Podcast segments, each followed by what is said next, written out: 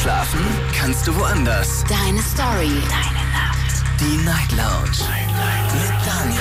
Auf Big FM. Rheinland-Pfalz. Baden-Württemberg. Hessen. NRW. Und im Saarland. Guten Abend Deutschland, mein Name ist Daniel Kaiser. Willkommen zur Night Lounge. Schön, dass ihr wieder mit dabei seid. Heute am 31. Januar. Es ist der letzte Tag des Monats Januar. Das ging wirklich schnell. Morgen ist schon Februar und das brauche ich euch, glaube ich, nicht zu erklären. Aber ich muss euch erklären, um was es heute Abend geht. Es geht nämlich heute um ein sehr wichtiges Thema, das sich eine Hörerin gewünscht hat. Sie heißt Rebecca. Ich soll aber nicht sagen, woher sie kommt. Ist auch nicht so wichtig. Wichtig ist aber ihr Thema. Sie sagt nämlich, ich würde mich freuen, wenn du mal wieder über das Thema Depressionen sprichst. Ich habe einen Freund seit vier Jahren, der stark depressiv ist und auch mich hat dies, äh, diese Depression runtergezogen. Daher würde ich ganz gerne das Thema haben, ist Depression ansteckend? Ich finde die Frage ehrlich gesagt nicht ganz passend, muss ich ganz ehrlich sagen. Denn Depression wird ja nicht über Viren oder Bakterien übertragen. Also von Ansteckung kann man hier nicht wirklich sprechen. Ich lasse es trotzdem jetzt mal so stehen, weil das Rebekkas Wunsch war, das Thema so zu nennen. Denn Depression ist, wie wir, es gibt nicht die Depression. Ich glaube, das haben wir alle oder das wissen wir oder das wissen die meisten. Die Depression gibt es nicht. Und äh, trotzdem ist es so, dass wenn man jemanden in der Familie hat oder vielleicht auch in der Beziehung hat, eine Person, die depressiv ist, dann färbt das so ab. Also es zieht einen doch ein Stück weit mit. Ne? Und ich würde ganz gerne von euch heute Abend hören, inwiefern euch dieses Verhalten, diese Depression beeinflusst hat. Lasst uns darüber diskutieren. Kostenlos vom Handy und vom Festnetz. Das ist die Nummer zu mir ins Studio. Die Night Lounge.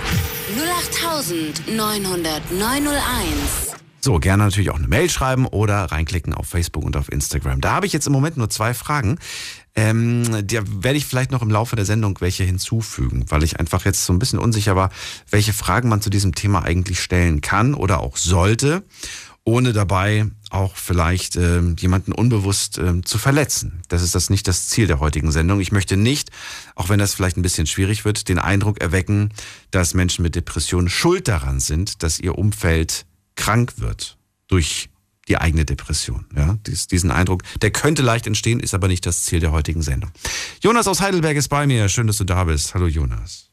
Servus Daniel. Hello. Ja, Thema hast du gehört. Ist Depression ansteckend? Erstmal, findest du das Thema gut? Findest du es nicht gut? Was sagst du? Also ich finde es gut, weil ich finde Depressionen, also generell war Depressionen eigentlich vor äh, Inke Suizid ein sehr, sehr Thema, wo man gesagt hat, ja, das hat mal jemand und das ist, ist quasi so eine Phase, das geht irgendwann vorbei. Und seitdem ist es auch irgendwo eine anerkannte Krankheit. Und ich finde, ähm, wenn man eine Lehre daraus ziehen konnte, war es halt ganz klar, dass es eine Volkskrankheit ist, dass es viele Leute haben. Viele haben sich darin auch wiedergesehen, in den Symptomatiken, die dann Theresa, also seine Frau, auch ähm, öffentlich äh, kommuniziert hat. Da stand ja auch die Robert-Enke-Stiftung und ähm, die sich genau für solche Menschen eben einsetzt, dass diese Menschen Gehör, äh, diesen Menschen Gehör verschafft wird Mhm. und die unterstützt werden, wo keine Unterstützung gegeben wird. Also ich finde, es ist ein sehr, sehr wichtiges Thema. Okay, gut. Dann bin ich mal gespannt, was kannst du uns darüber sagen? Die Frage lautet ja, ist Depression ansteckend? Es ist nicht das ansteckend gemeint, das vielleicht viele äh, mit einer Krankheit gleichsetzen, aber es ist doch dieser, dieser, ne, dieses Umfeld, dieser Umgang damit, das einen vielleicht mit betroffen macht. Also verrat's mir. Also ich finde, es ist ähm, ansteckend in dem Sinne, dass jeder Mensch schon mal schwere Zeiten erlebt hat. Das kann mir kein Mensch sagen, der, weiß nicht, also ein Zehnjähriger wird vielleicht sagen, er hat schöne Zeiten gehabt, aber wer seine Jugendzeit durchgelebt hat, wer seine Pu- Pubertät durchgemacht hat und alles, der kann mir nicht erzählen, dass er nichts Schweres, nichts Schlimmes erlebt hat. Und ich finde in gewisser Maßen, wenn jemand dann Dinge hört, zum Beispiel, es kann Fernseher sein, zum Beispiel die äh, Rate von häuslicher Gewalt ist nach oben gegangen. Es reicht schon, solche Mini-Punkte zu hören. Oder wenn man jemand, jemanden zuhört, wie zum Beispiel die Rebecca, die äh, den, von ihr der Freund hat der Depression, ähm, wenn sie dann ihm zuhört, was natürlich sich gehört, auch als Freundin, wenn es einem nicht gut geht, dass man dann, dann zuhört, ähm, dann kann es sein, dass gewisse Punkte, die eventuell was Ähnliches erlebt haben wie er, nicht direkt das gleiche, aber was ähnliches getroffen werden. Das nennt sich Trigger. Und wenn diese Triggerpunkte getroffen werden, dann kann es sein, dass es einen Auslöser gibt, ähm, der eine Depression oder eine depressive Phase. Also nicht jeder, der mal depressive Phasen hat, hat Depressionen. Das ist ein langer Zeitraum, der ähm, ja, also hat kein festes Anfang, kein festes Ende. Das ist ein langer Zeitraum und hört irgendwann auf, aber nicht von alleine, man muss schon was dagegen tun. Schau mal, ich habe eine Na Nachricht bekommen vor der Sendung, die fand ich eigentlich ähm, ja interessant, sage ich mal. Von allen hat sie sich abgehoben. Da schreibt nämlich ein äh, einer anonym: Ich denke, es gibt viele Menschen, die stellen sich die Selbstdiagnose Depression noch bevor es ein Arzt bestätigt. Ja, weil ich sage ganz klar, also Depression ist, also ich selbst habe eine posttraumatische Belastungsstörung mhm. mit depressiver Störung. Also das bedeutet ähm, posttraumatische Belastungsstörung, das ist vielleicht immer ein eigenes Thema. Das ist, wenn man was ein Trauma erlebt hat und mhm. das Ganze in gewissen Alltagssituationen durch Trigger wiedererlebt.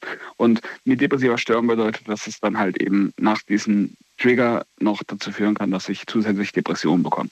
Ähm, jedenfalls, ich finde, dass Menschen zu einfach sagen, okay, jetzt bin ich in einer Depression, dabei haben sie gerade nur eine schlechte Phase. Es gibt depressive Phasen. Genau das ist es, genau das ist die Mail, genau. Ja, und ähm, da, da stelle ich mir selbst die Frage, Selbstdiagnose, reicht das aus? Sollte man sich das immer vom Arzt bestätigen lassen, dass es auch wirklich so ist? Weil man kann sich da auch schnell reinsteigern, wenn man einfach mal Google fragt. da ist man dann schnell, ne? Kriegt man da schnell seine, seine, seine Diagnose, aber das ist ja nicht unbedingt immer die richtige. Also prinzipiell finde ich Selbstdiagnose schwierig. Äh, wenn ich einen Husten habe oder stark erkältet bin und, und habe einen grippalen Infekt, sage ich auch umgangssprachlich, ich habe die Grippe. Dabei ist die Influenza was ganz, ganz anderes. Also das, äh, Selbstdiagnose hat auch niemandem weitergeholfen. Natürlich, man kann, man kann das machen, was man bei, bei äh, Symptomen von einer Depression macht. Das hilft auch bei depressiven Phasen. Also diese nicht äh, speziell auf die Depressionen zugeschnitten. Ähm, die Symptome, also das heißt, das, was dagegen hilft, zum Beispiel rausgehen, was mit Freunden machen, mit Freunden drüber reden, sich davon ablenken, nicht reinsteigern. Das sind Dinge, die passen zu jeder Situation. Ob das jetzt eine einfache Traurigkeit, depressive Phase oder schwere Depression ist, prinzipiell ist es das Gleiche. Manche können es äh, eher gut, manche eher weniger. Wer zum Beispiel manisch-depressiv ist, ähm, bei dem ist es eher schwierig, dass die Person ähm, was mit zusammen mit Freunden macht oder so. Der möchte wahrscheinlich dann eher seine Ruhe haben. Das gibt es auch. Aber prinzipiell könnte ich sagen, ähm, es hilft zwar das Gleiche, was zur depressiven Phase passt, wie auch zur Depression, aber ähm, zur Diagnose ist es ein ganz weiter Weg. Therapie, Arztbesuch und so weiter. Okay, Jonas, dann, wenn das alles war, danke ich dir erstmal. Gerne. Ich wünsche dir einen schönen Abend, mach's gut. Ich dir auch. Bis Ciao. Dann. Ciao. Anrufen vom Handy und vom Festnetz. Das ist die Nummer zu mir ins Studio. Die Night Lounge 0890901. Welche Erfahrungen habt ihr mit Depressionen gesammelt? Wie geht euer Umfeld damit um?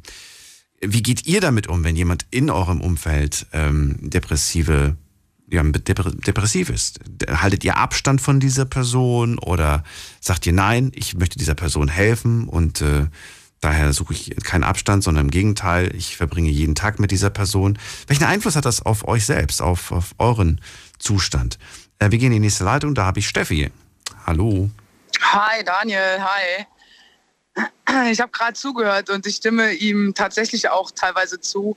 Allerdings muss ich dazu sagen, dass Ärzte ähm, oder Psychologen teilweise auch eine sehr, sehr voreilige äh, Diagnose stellen äh, was Depressionen oder andere psychische Krankheiten angeht, äh, weil sie unheimlich viel Geld damit auch verdienen. Ja, also egal, ob ich mir die Diagnose jetzt selbst stelle oder beim Psychologen gehe, man wird meistens, es kommt meistens aufs selbe raus. Ja, ähm, ich hatte damals eine Situation mit meinem Bruder. Ähm, mein Bruder wurde oder bei ihm wurde diagnostiziert, dass er depressiv ist äh, oder ja die Krankheit halt hat. Ähm, und äh, ja, hat auch Tabletten bekommen, Antidepressiva, was man dann halt eben alles äh, so verschrieben bekommt. Ähm, allerdings hat sich das Ganze, ich sag mal, auf, auf eine Geschichte wiedergespiegelt, ja. Er hatte, äh, also grundlegend war, dass er halt dreieinhalb war und seinen Vater verloren hat, er da nie drüber gesprochen hat, was ja auch schon, ich sag mal, ja, krank machen kann ähm, er eine Tochter bekommen hat, die er sehr selten gesehen hat oder auch nie sehen durfte. Ähm, schlussendlich war der Tropfen, der das fast zum Übergelaufen, äh, zum Übergelaufen gebracht hat, ähm, eigentlich, dass sein Auto nicht mehr angesprungen ist. Daraufhin ist er zu mir gefahren, heulend. Ich habe meinen Bruder nie weinen gesehen, wirklich nie. Und ähm, Genau, und dann äh, ist er dann irgendwann zum Psychologen gegangen, der auch innerhalb von, keine Ahnung, zwei Sitzungen oder sowas gesagt hat, dass er wohl depressiv ist. Mhm. Ja, er hat eigentlich nur schwierige Situ Situationen erlebt, die mit Sicherheit auch ganz viele andere Leute schon erlebt haben, ja, aber die nicht gleichzeitig depressiv waren, sondern äh, die diese Situation irgendwie versucht haben, ähm, mit, mit Freunden, Familie und so weiter zu überstehen.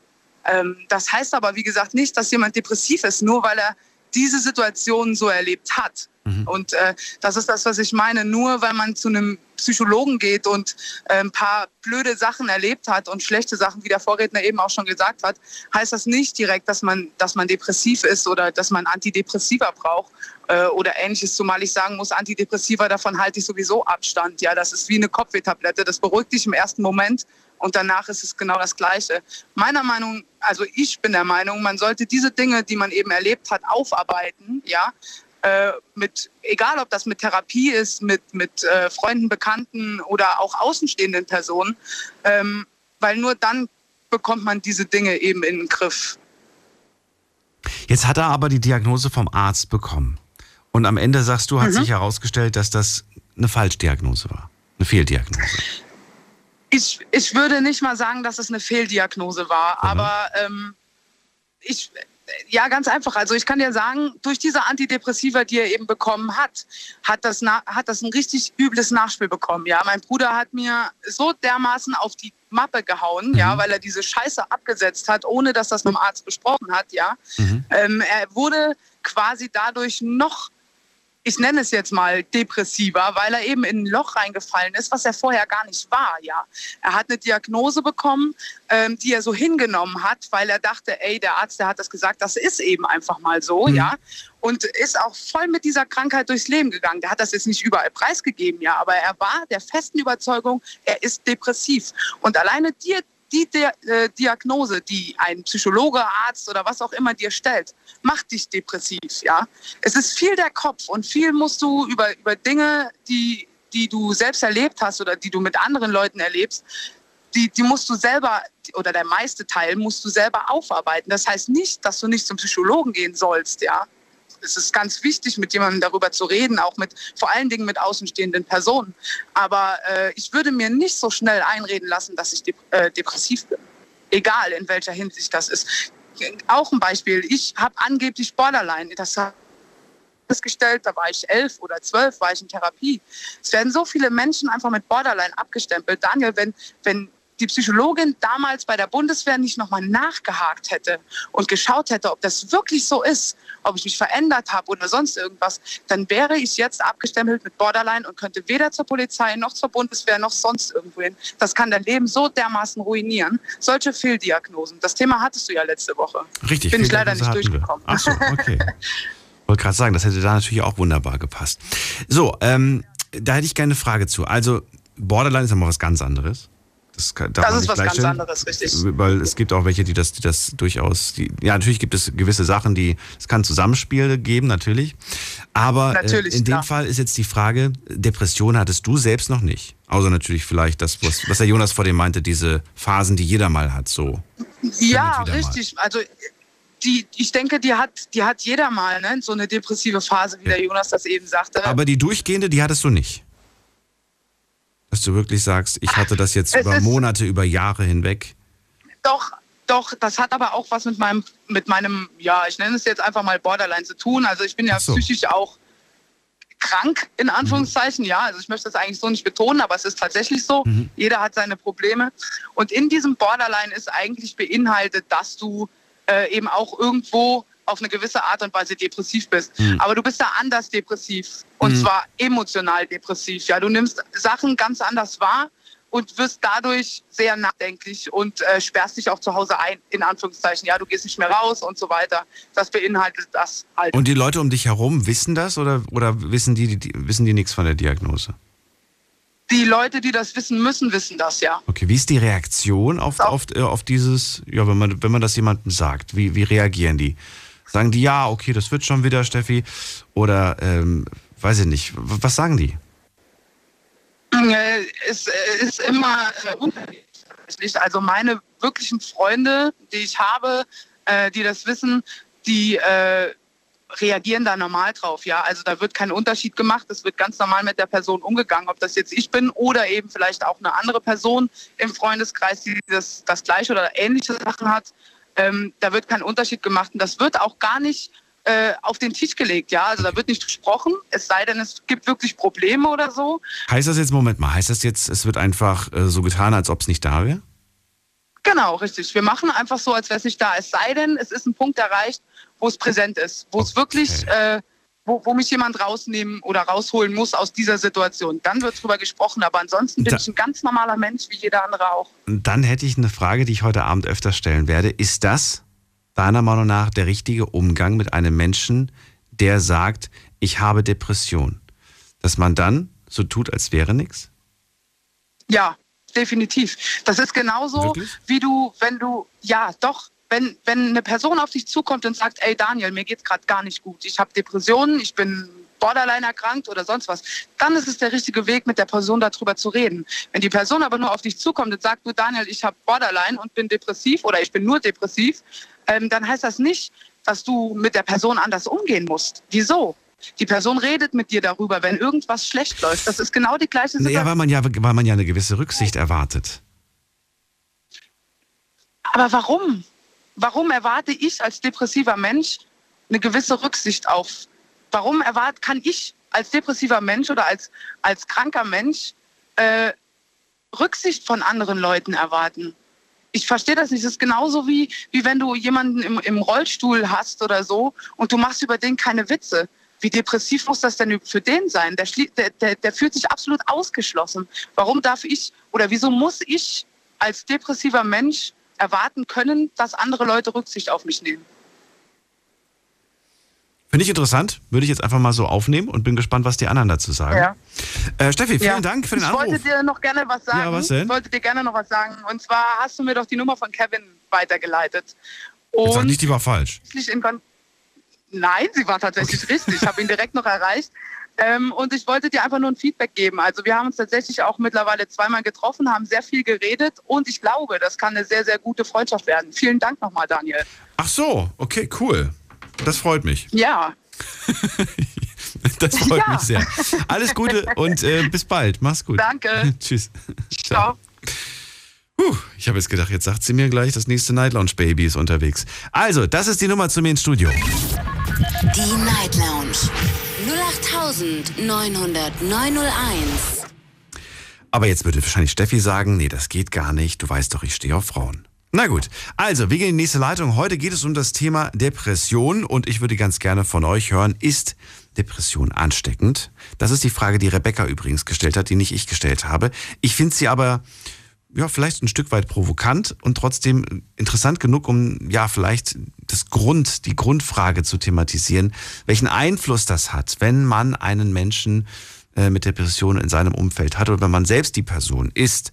Daher habe ich heute viele Fragen an euch rund um dieses Thema. Ähm, jetzt geht's in die nächste Leitung. Wen haben wir hier mit der Endziffer 54? Guten Abend, hallo. Ja, hallo, hier ist Tamo aus Süßen. Wie bitte? Äh, können Sie mich jetzt hören? Ich bin Tama aus Süßen. Tama aus Süßen. Wo ist das denn? Äh, Im Landkreis Göppingen. Das kenne ich. Okay, cool. Tama, geht's dir gut? Ja, mir geht es soweit gut. Und Ihnen? Danke. Wollen wir beim Sie oder beim Du? Äh, also Sie können mich duzen. Okay, du mich auch. okay, alles klar. So, Tama, freue mich. Also, Thema hast du gehört. Was hast du zu erzählen? Äh, also ich war selber an äh, Depressionen äh, erkrankt. Und äh, also ich bin kein, äh, also ich, ich bin jetzt äh, kein Arzt oder so etwas in der Art. Ich bin kein, also ich weiß nicht alles in dem Gebiet, aber was ich sagen will ist, wenn ein Mensch depressiv ist, dann fällt, es, fällt ihm alltägliche Sachen ganz schwer. Wie zum Beispiel die Körperhygiene man hat einfach keine Lust dazu. Also man hat einfach nicht die Kraft dazu, alltägliche Sachen äh, in den Griff zu kriegen, also diese zu unternehmen. Mit anderen Worten, man vernachlässigt vieles. Ja, natürlich, ja. Aber das muss nicht sein. Ich äh, kenne auch Beispiele, da ist das nicht so. Das heißt, bei dir war das so, oder wie? Ja, bei mir war das so. Und ist es immer noch so oder bist du da jetzt, äh, weiß ich nicht, wie, wie sieht es denn jetzt aktuell aus? Ah, jetzt geht es mir besser. Und wie ist es, wie ist es, wie hat sich verbessert? Ähm, ehrlich gesagt, ich habe Antidepressiva bekommen Ja. und dadurch wurde es besser. Wie lange? Über welchen Zeitraum? Ich hatte auch, ja, ich hatte auch Suizidgedanken. Das kam dann auch noch. Über welchen Zeitraum hast du die Medikamente genommen? Äh, ehrlich gesagt, ich nehme sie zurzeit immer noch. Okay. Und wann hat sich das, wann hast du den, den Gedanken gehabt, nicht mehr leben zu wollen? Wann kam das? Äh, das kam nach einem Rückfall. Ehrlich gesagt, ich bin an paranoider Schizophrenie erkrankt. Und ja, und äh, da kam irgendwann die Depression. Ich hatte äh, irgendwann einen Rückfall.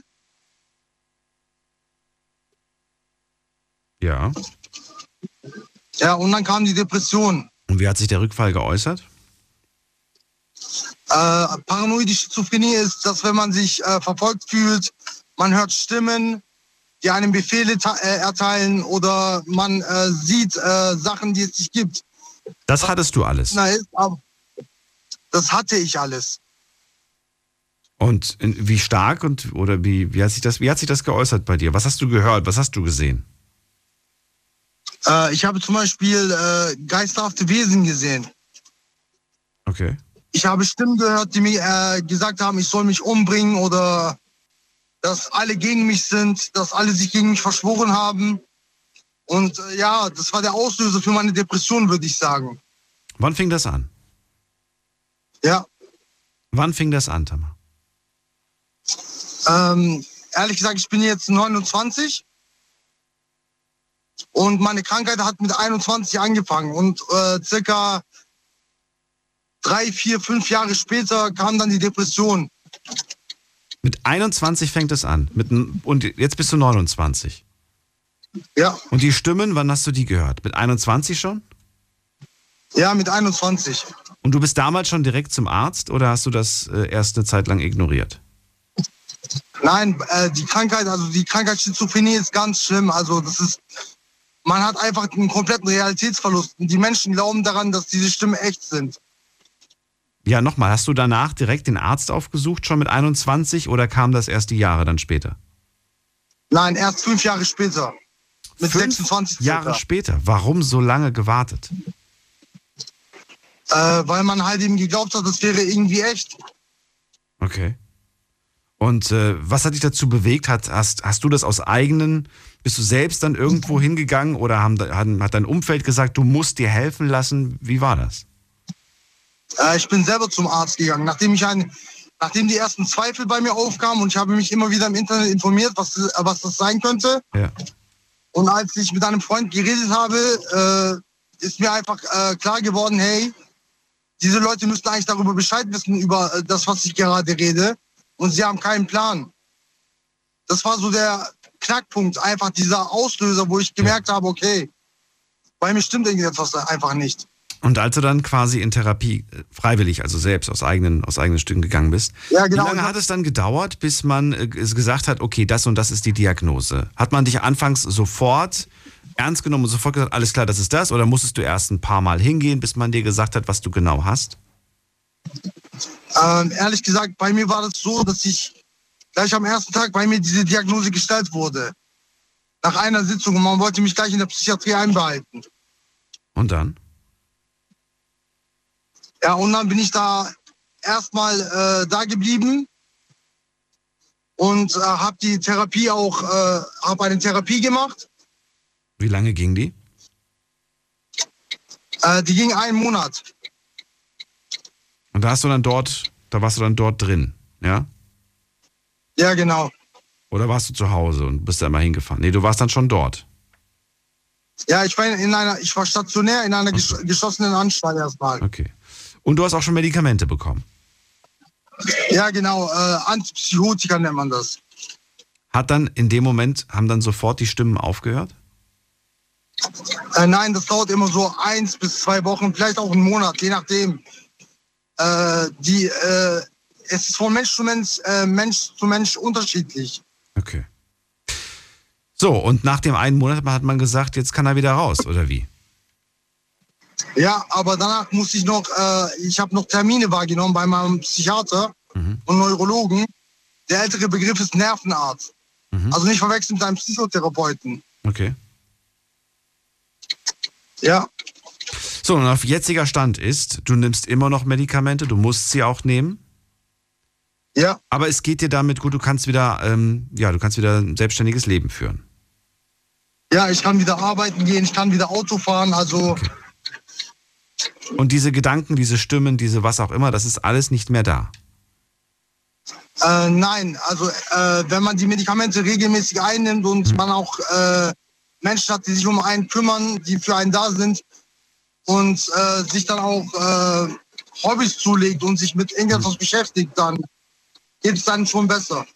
Ich würde abschließend gerne noch wissen, wie, wie hat dein Umfeld eigentlich darauf reagiert? Ich meine, wenn man sowas, wenn ich mir jetzt vorstelle, du wärst mein bester Freund und du erzählst mir das, äh, ich finde das heftig, ja, und ich wüsste in dem Moment gar nicht so, ähm, wie ich damit jetzt umzugehen habe. Was, was du jetzt quasi, ne, was das jetzt, was, was bedeutet das für unsere Freundschaft? Oder was bedeutet das für die Familie, wenn du jetzt, wenn das für die Familienmitglieder, was bedeutet das für die Beziehung? Also wie hat dein Umfeld darauf reagiert? Ehrlich gesagt, ich hatte am Anfang sehr große Angst, weil ich äh, gehört habe, dass viele Menschen mit Schizophrenen einfach nichts zu tun haben wollen. Aber mein Umfeld hat sehr gelassen reagiert. Sie waren geschockt, natürlich. Aber sie haben weiterhin gesagt, wir unterstützen dich, du bist immer unser Freund, unser Sohn, mein Bruder, halt all solche Sachen. Und es wusste auch gar keiner die ganze Zeit. Also da hat jetzt keiner gesagt, ach, äh, jetzt weißt du endlich, was du hast und jetzt weiß ich es auch. Oder, oder, hat das eigentlich gar keiner so wirklich mitbekommen? Nein, das hat auch keiner geahnt. Ach krass. Du hast das wirklich so lange auch für dich behalten können.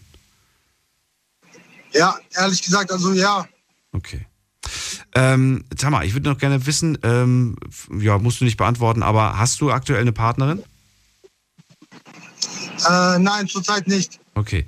Ähm, wie, wie reagieren Frauen, wenn du sie kennenlernst und wenn du ihnen das sagst? Was, wie, was, was sagen die dann dazu? Haben die ein Problem damit? Ist das, weiß ich nicht, wie schränkt dich das ein? Äh, ehrlich gesagt, ich behalte das am Anfang erstmal für mich. Aus Angst, sie könnten Dann- schockiert sein oder könnten Angst bekommen oder was auch immer. Ja, genau, eben, weil viele Leute wissen einfach nicht, sie denken einfach, es kommt ein Moment, wo es einfach Klick macht und man denkt, man wäre jemand anderes. Ja. Dieses Wort Schizophrenie heißt gespaltene Persönlichkeit. Ja, das macht vielen Leuten Angst, das stimmt. Ja, Verstehe, aber ich wünsche dir alles Gute, Tamar, und ich danke dir, dass du uns das erzählt hast. kein Problem. Schönen Abend noch. Ciao. Dir auch, mach's gut. So, jetzt geht's in die nächste Leitung. Anrufen vom Handy vom Festnetz. Die Nummer zu nehmen. Die Night Lounge 0890901. Was eine Geschichte. Ähm, ja, ihr könnt anrufen vom Handy und vom Festnetz. Dürft auch immer gerne Feedback abgeben, wenn ihr etwas äh, auszusetzen habt oder wenn ihr sagt, glaube ich nicht oder sehe ich anders. Das ist natürlich auch eine Möglichkeit. Ansonsten freue ich mich, wenn ihr die Sendung bereichert mit euren Erfahrungen rund um das Thema Depression. Jetzt geht's in die nächste Leitung und wen haben wir da mit der 9.0? Guten Abend. Hallo? Hallo, wer da? Hallo, hier ist die Gülcan aus Mannheim. Gülcan, ich bin Daniel, freue mich. Hörst du mich noch? Ja, Okay. also, ja. okay. Gülcan, let's go, erzähl. Was hast du zum Thema beizutragen? ähm, genau, also Depression hatte ich selber Gott sei Dank nicht. Ich hatte depressive Phasen, aber ja, es war alles zu überwinden, sag ich mal. Ich hatte einen Partner gehabt, der Depression hatte. Und genau zu der Frage, ob Depressionen ansteckend sind, also da würde ich auf jeden Fall Ja sagen. Ähm, weil in der Zeit habe ich das auf jeden Fall gemerkt. Er war halt so ehrlich und hat noch in der Kennenlernphase das angesprochen. Und ähm, das war halt auch alles eigentlich in Ordnung für mich. Das war jetzt nie irgendwas, wo ich gesagt hätte, wegen sowas gehe ich keine Beziehung ein. Ähm, naja, auf jeden Fall, lange Rede, kurzer Sinn. Irgendwann hat sich das ähm, bei ihm immer mehr verschlimmert und es wurde halt einfach nicht besser und er hat es auch nicht eingesehen, zum Arzt zu gehen. Oder ähm, ja, ich weiß nicht, er wollte es einfach nicht einsehen und irgendwann ist die Beziehung dann auch in die Brüche gegangen deswegen, weil es hat mich auch irgendwann ähm, viel zu sehr runtergezogen und ich hatte auch irgendwann einfach nicht mehr die Kraft, da zu helfen, weil egal was man ist, ob man die Mutter ist, ob man der Vater ist, die Freundin, man kann nie einen Arzt ersetzen. Egal wie viel man spricht oder ähm, Verständnis zeigt. Und wenn dann vom Gegenüber überhaupt keine Mitarbeit, sag ich mal, erfolgt, dann geht die andere Person einfach mit unter. Und dann, auch wenn das blöd gesagt ist, dann muss man einfach irgendwann Stopp sagen, sonst geht man selbst daran kaputt.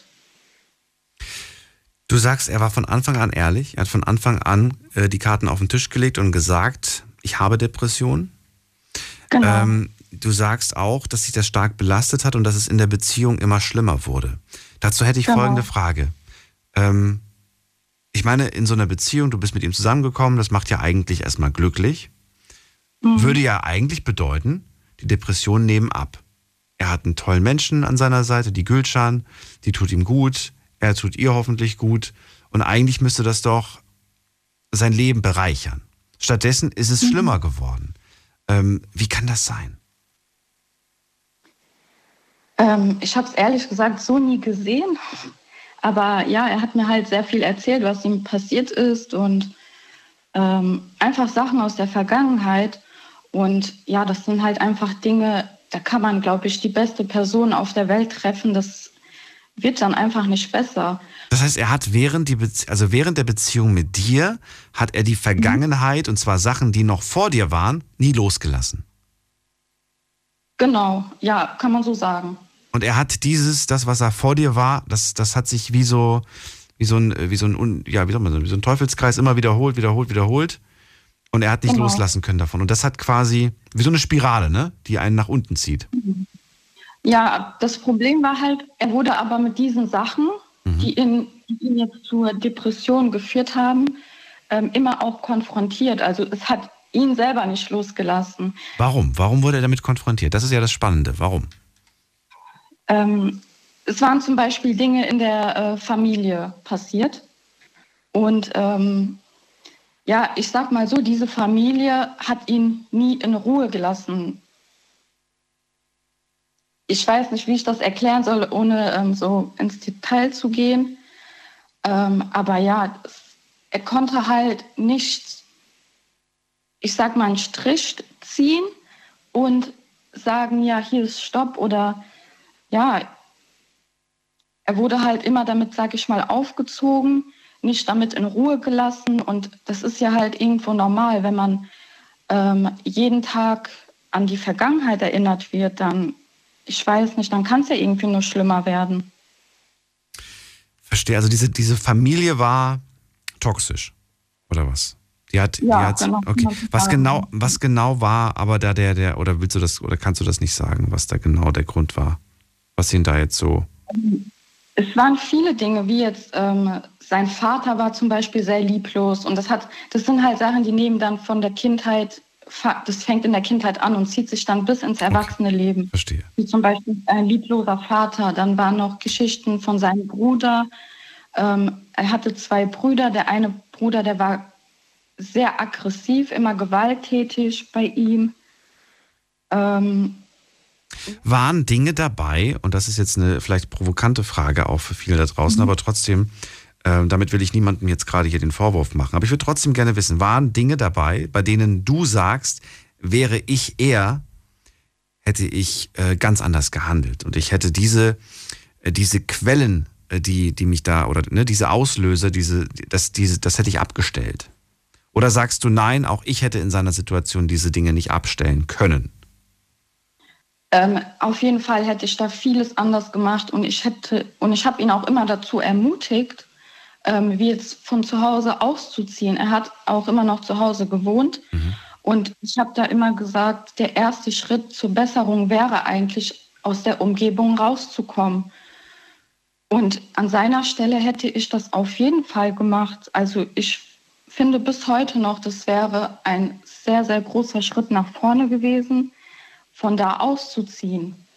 Und ähm, danach kann man halt immer noch weitersehen, aber wenn man dann erstmal die Menschen, die einen so sehr verletzt haben, nicht mehr jeden Tag mit denen verbringen muss, gezwungenermaßen, dann ist das, ich denke mal, ein Riesenschritt nach vorne. Ist leicht gesagt, ist häufig mhm. aber für diese betroffenen Menschen ähm, eine viel zu große Hürde. Und ja. äh, das darf man nicht unterschätzen. Man, man, man denkt, man sieht das aus der, aus der Sicht einer Person, die, die halt, ich sag jetzt mal, gesund ist, ne?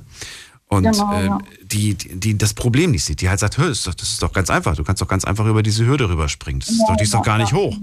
Aber das ist, das ist, das, das geht nicht.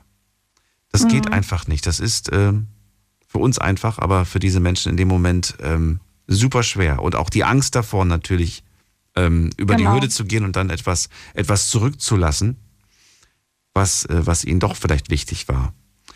Ganz, ja. ganz schwierig. Dennoch, du hast wie lange diese Beziehung, ähm, wie lange ging die Beziehung?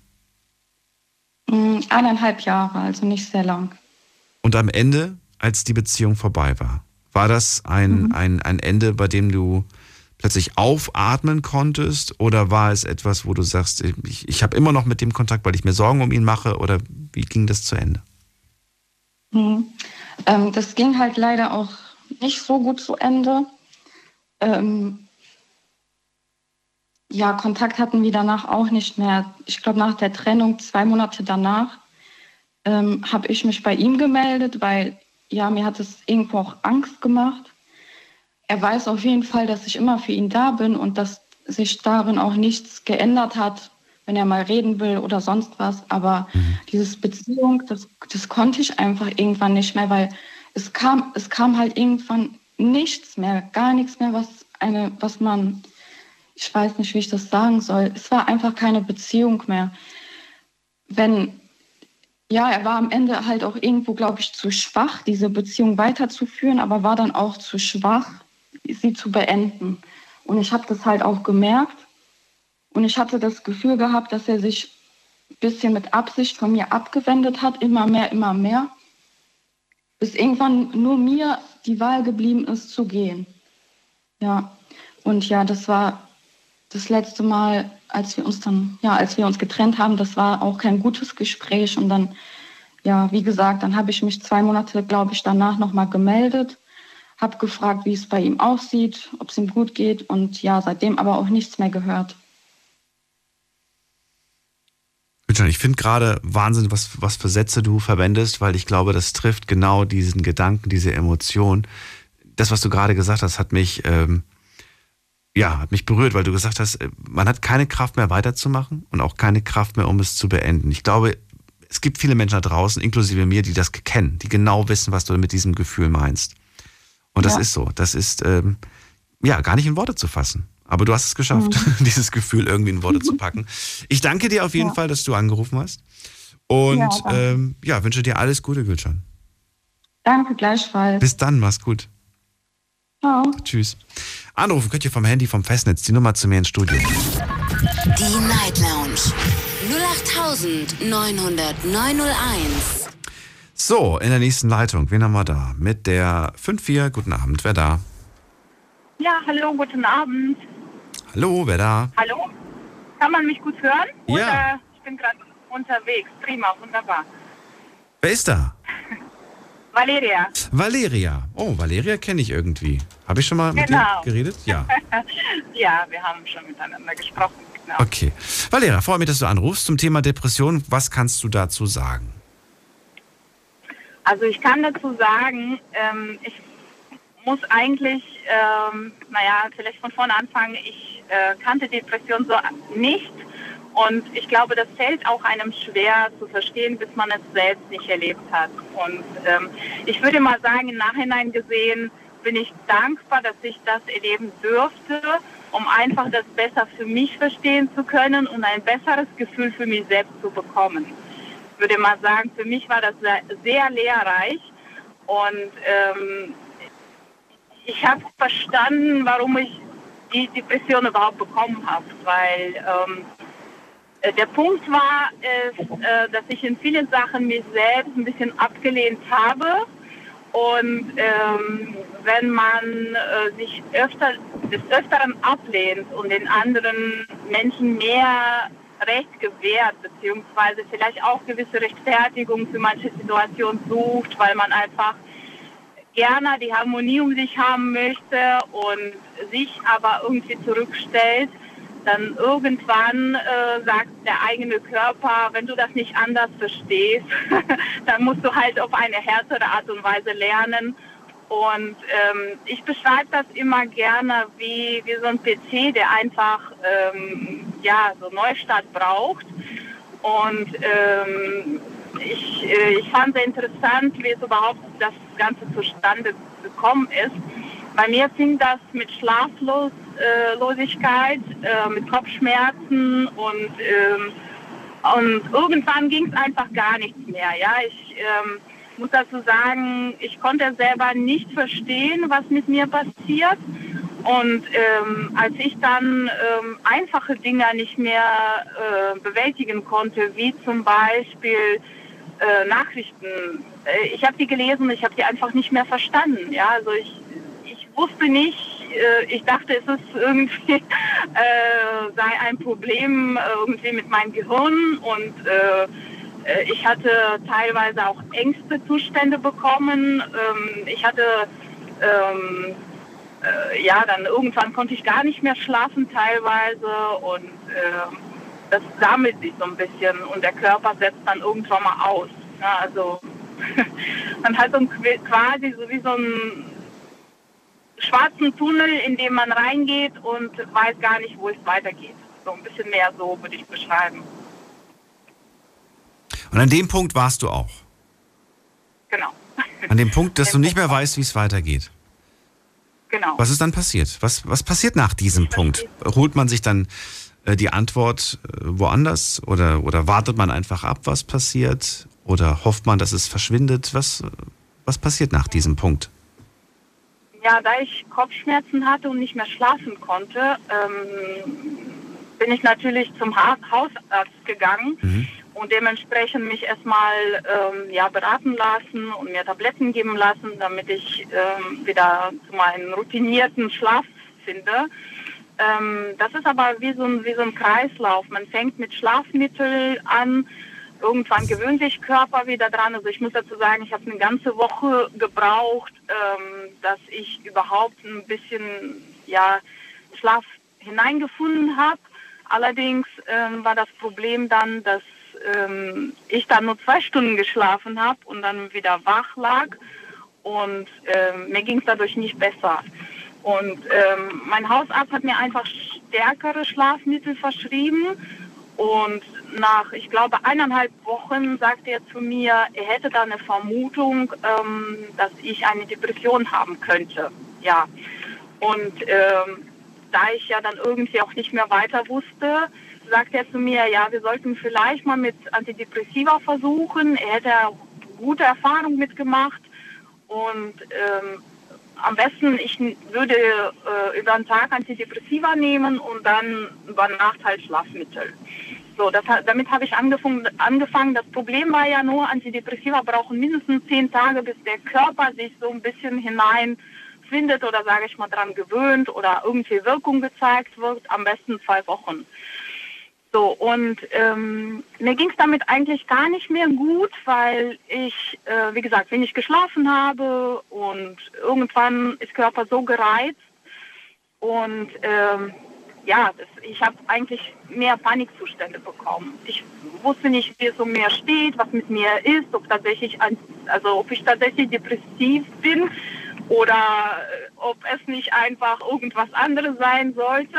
Das Problem war bei mir zumindest, ich könnte mir selber nicht eingestehen, dass ich sowas habe. Also das, das ist das Problem, dass man nicht glaubt, dass man depressiv ist, weil man sowieso nicht weiß, was Depression ist. Und ähm, ja, ich, wie gesagt, ich habe niemandem was erzählt. Ich habe mich absolut zurückgezogen. Ich wollte mit niemandem darüber reden, weil mir das auch teilweise auch so ein bisschen, ja, ich würde nicht sagen peinlich, aber da ich mir selbst nicht eingestehen konnte, konnte ich das auch niemandem erzählen. Ja? Wie, gesagt, ich habe mich einfach von allem abgeschottet. So. Okay, ja, ich, ich verstehe, dass du es nicht sagen wolltest. Ähm, so ein bisschen auf die Begründung, weshalb. Ja, weil man ja natürlich auch dann sich selbst mit dem Thematik so anfängt zu beschäftigen, was ist eigentlich passiert, weil das sind ja die ersten Fragen, was ist das denn oder wieso hast du das oder Ach so, also du wolltest es, du wolltest es aber nicht verdrängen. Du wolltest es aber nur nicht mit den anderen Menschen besprechen. Das war so ein bisschen der Grund. ja, ich weiß es nicht warum. Also eigentlich verstehe ich so aus heutiger Sicht nicht so genau warum, aber ich hatte eher äh, das Gefühl, ähm, mich zu schämen irgendwie, ja, also weil wie gesagt, ich ich ich habe das mehr so erstmal verdrängt Mhm. ähm, oder beziehungsweise eher von mir weggedruckt, weil ich gedacht habe, es ist bestimmt was anderes. Also es ist keine Depression. Und ähm, zum Glück war meine Familie für mich da. Ich muss dazu sagen, das ist ganz wichtig, wenn ein Mensch depressiv ist. Ähm, er braucht einen Halt einfach, der einfach mal offenes Ohr hat. Obwohl meine Familie konnte es nicht nachvollziehen, die kennen das eigentlich gar nicht. Was ist das Depression? Ich wusste bis dato ja auch nicht.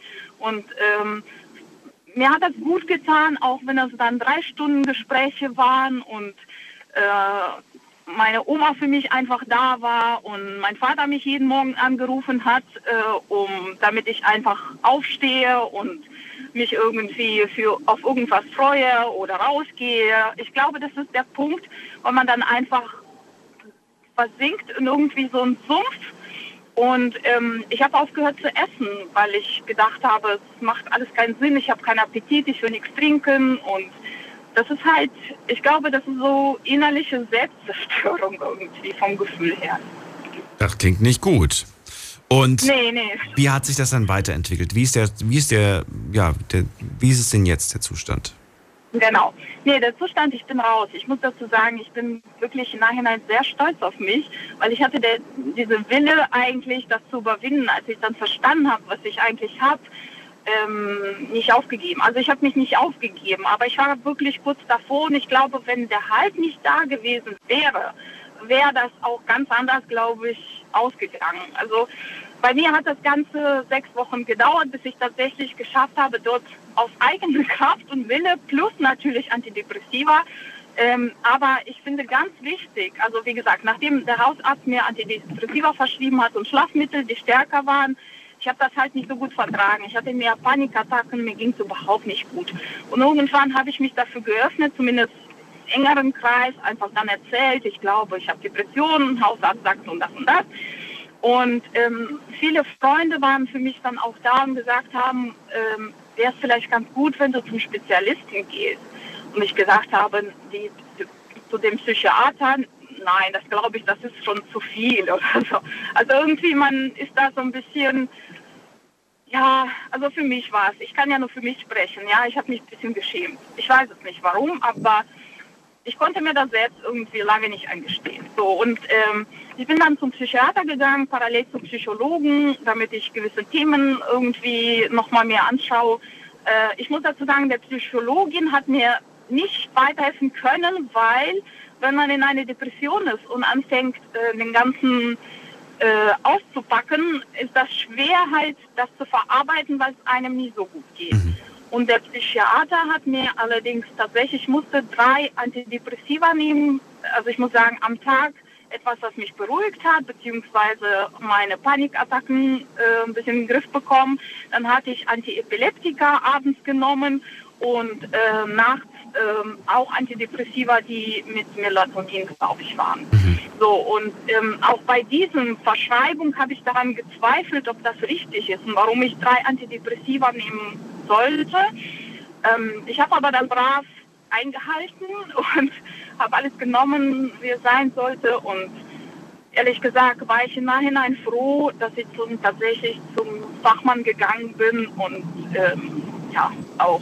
Heute nimmst du aber nichts mehr, richtig? Nein, nein, nein. Heute nimmst du Ich nichts hab- mehr. Wie, wie wurde das abgesetzt? Wurde das heute auf morgen abgesetzt oder wurde es stufenweise abgesetzt? Ja, also es war ein bisschen so, ähm, dass der Psychiater, also der hat mir das Gefühl gegeben, ich muss auf meinen Kör- Körper hören und äh, gucken, ob ich damit klarkomme. Als ich dann zwei Wochen das Medikament genommen habe, ging es mir besser. Ging es mir so deutlich besser, dass ich das Gefühl hatte, dass ich zum Beispiel ähm, Antiepileptikum nicht mehr gebraucht habe. Und auf meine Frage, ob ich das darf, hat er mir gesagt, wenn ich ein gutes Bauchgefühl habe und mir dabei wirklich gut geht, dann ähm, sollte ich das mal einfach versuchen. Also wirklich von heute auf morgen, ja? Genau. Kein Stufen, sondern tatsächlich, okay. Verstehe. Genau. Valeria, ich muss schon wieder weiter. Ich danke dir aber für Ja. deine Geschichte. Ich habe mir einige Notizen gemacht und bin gespannt, was die anderen dazu sagen werden, äh, was du erzählt hast. Ich äh, ja, freue mich für dich, dass du da rausgekommen bist, was natürlich, ähm, ne, natürlich nie eine Garantie ist, aber ich wünsche mir, dass es nicht wiederkommt. Ich äh, freue mich und wünsche dir alles Gute. Vielen Dank. Bis bald, Valeria. Mach's gut. Tschüss.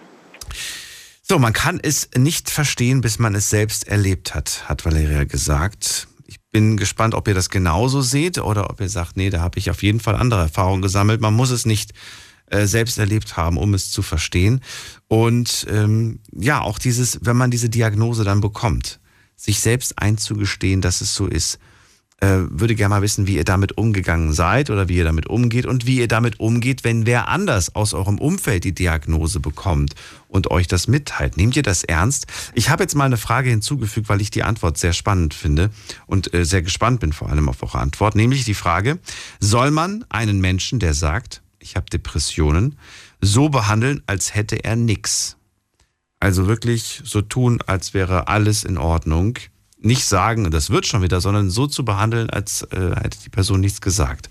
Oder soll man Rücksicht nehmen? Das ist die Frage eigentlich, die wir, glaube ich, äh, vorhin bei Gülcan oder Tamar gestellt haben. Und die dürft ihr jetzt online beantworten. Da bin ich mal gespannt. In ungefähr, ich würde mal sagen, um halb zwei. Um halb zwei schauen wir mal, was ihr geantwortet habt online. Jetzt geht's in die nächste Leitung. Hier habe ich wen mit der 06. Guten Abend. Hi, guten Abend. Wer da woher?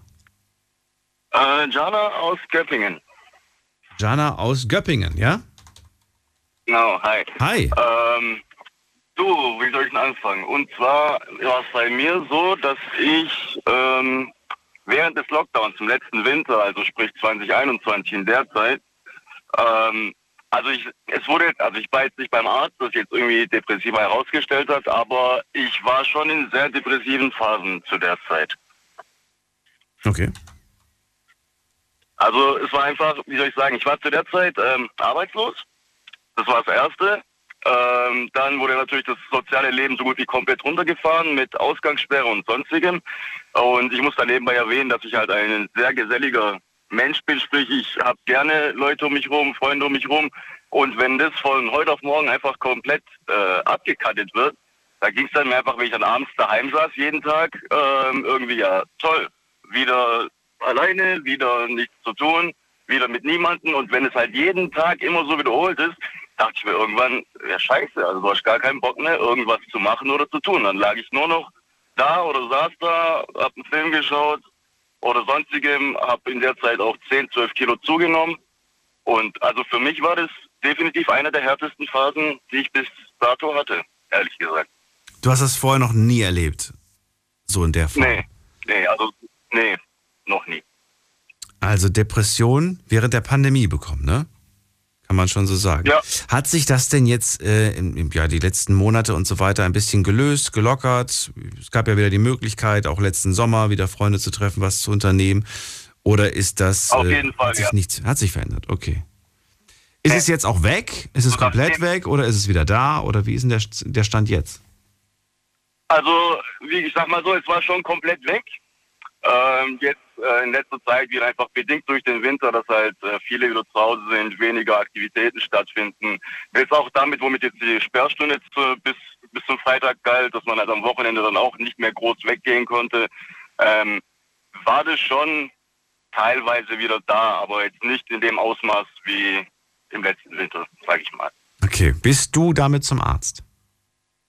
Nee, gar nicht. Also ich hatte, oder ich habe zum Glück eine sehr gute Freundin, ich, sobald ich irgendwie wieder in der Phase war, wo ich gesagt habe, ich pack das alles gar nicht mehr, ihr einfach geschrieben habe, hey, äh, du, ich, mir geht's komplett beschissen und ich weiß nicht, was ich tun soll. Und da war sie halt für mich da. Sie hat mir dann direkt geantwortet, hat sich mit mir unterhalten, hat mit mir darüber geredet und damit konnte ich das sozusagen ein bisschen, ähm, ja, nicht verdrängen, aber verbessern. Also ich habe das nicht akzeptiert, ich sag mal nicht akzeptiert, aber äh, es ging mir danach besser, nachdem ich drüber reden konnte und nachdem jemand mir zugehört hat, eher gesagt.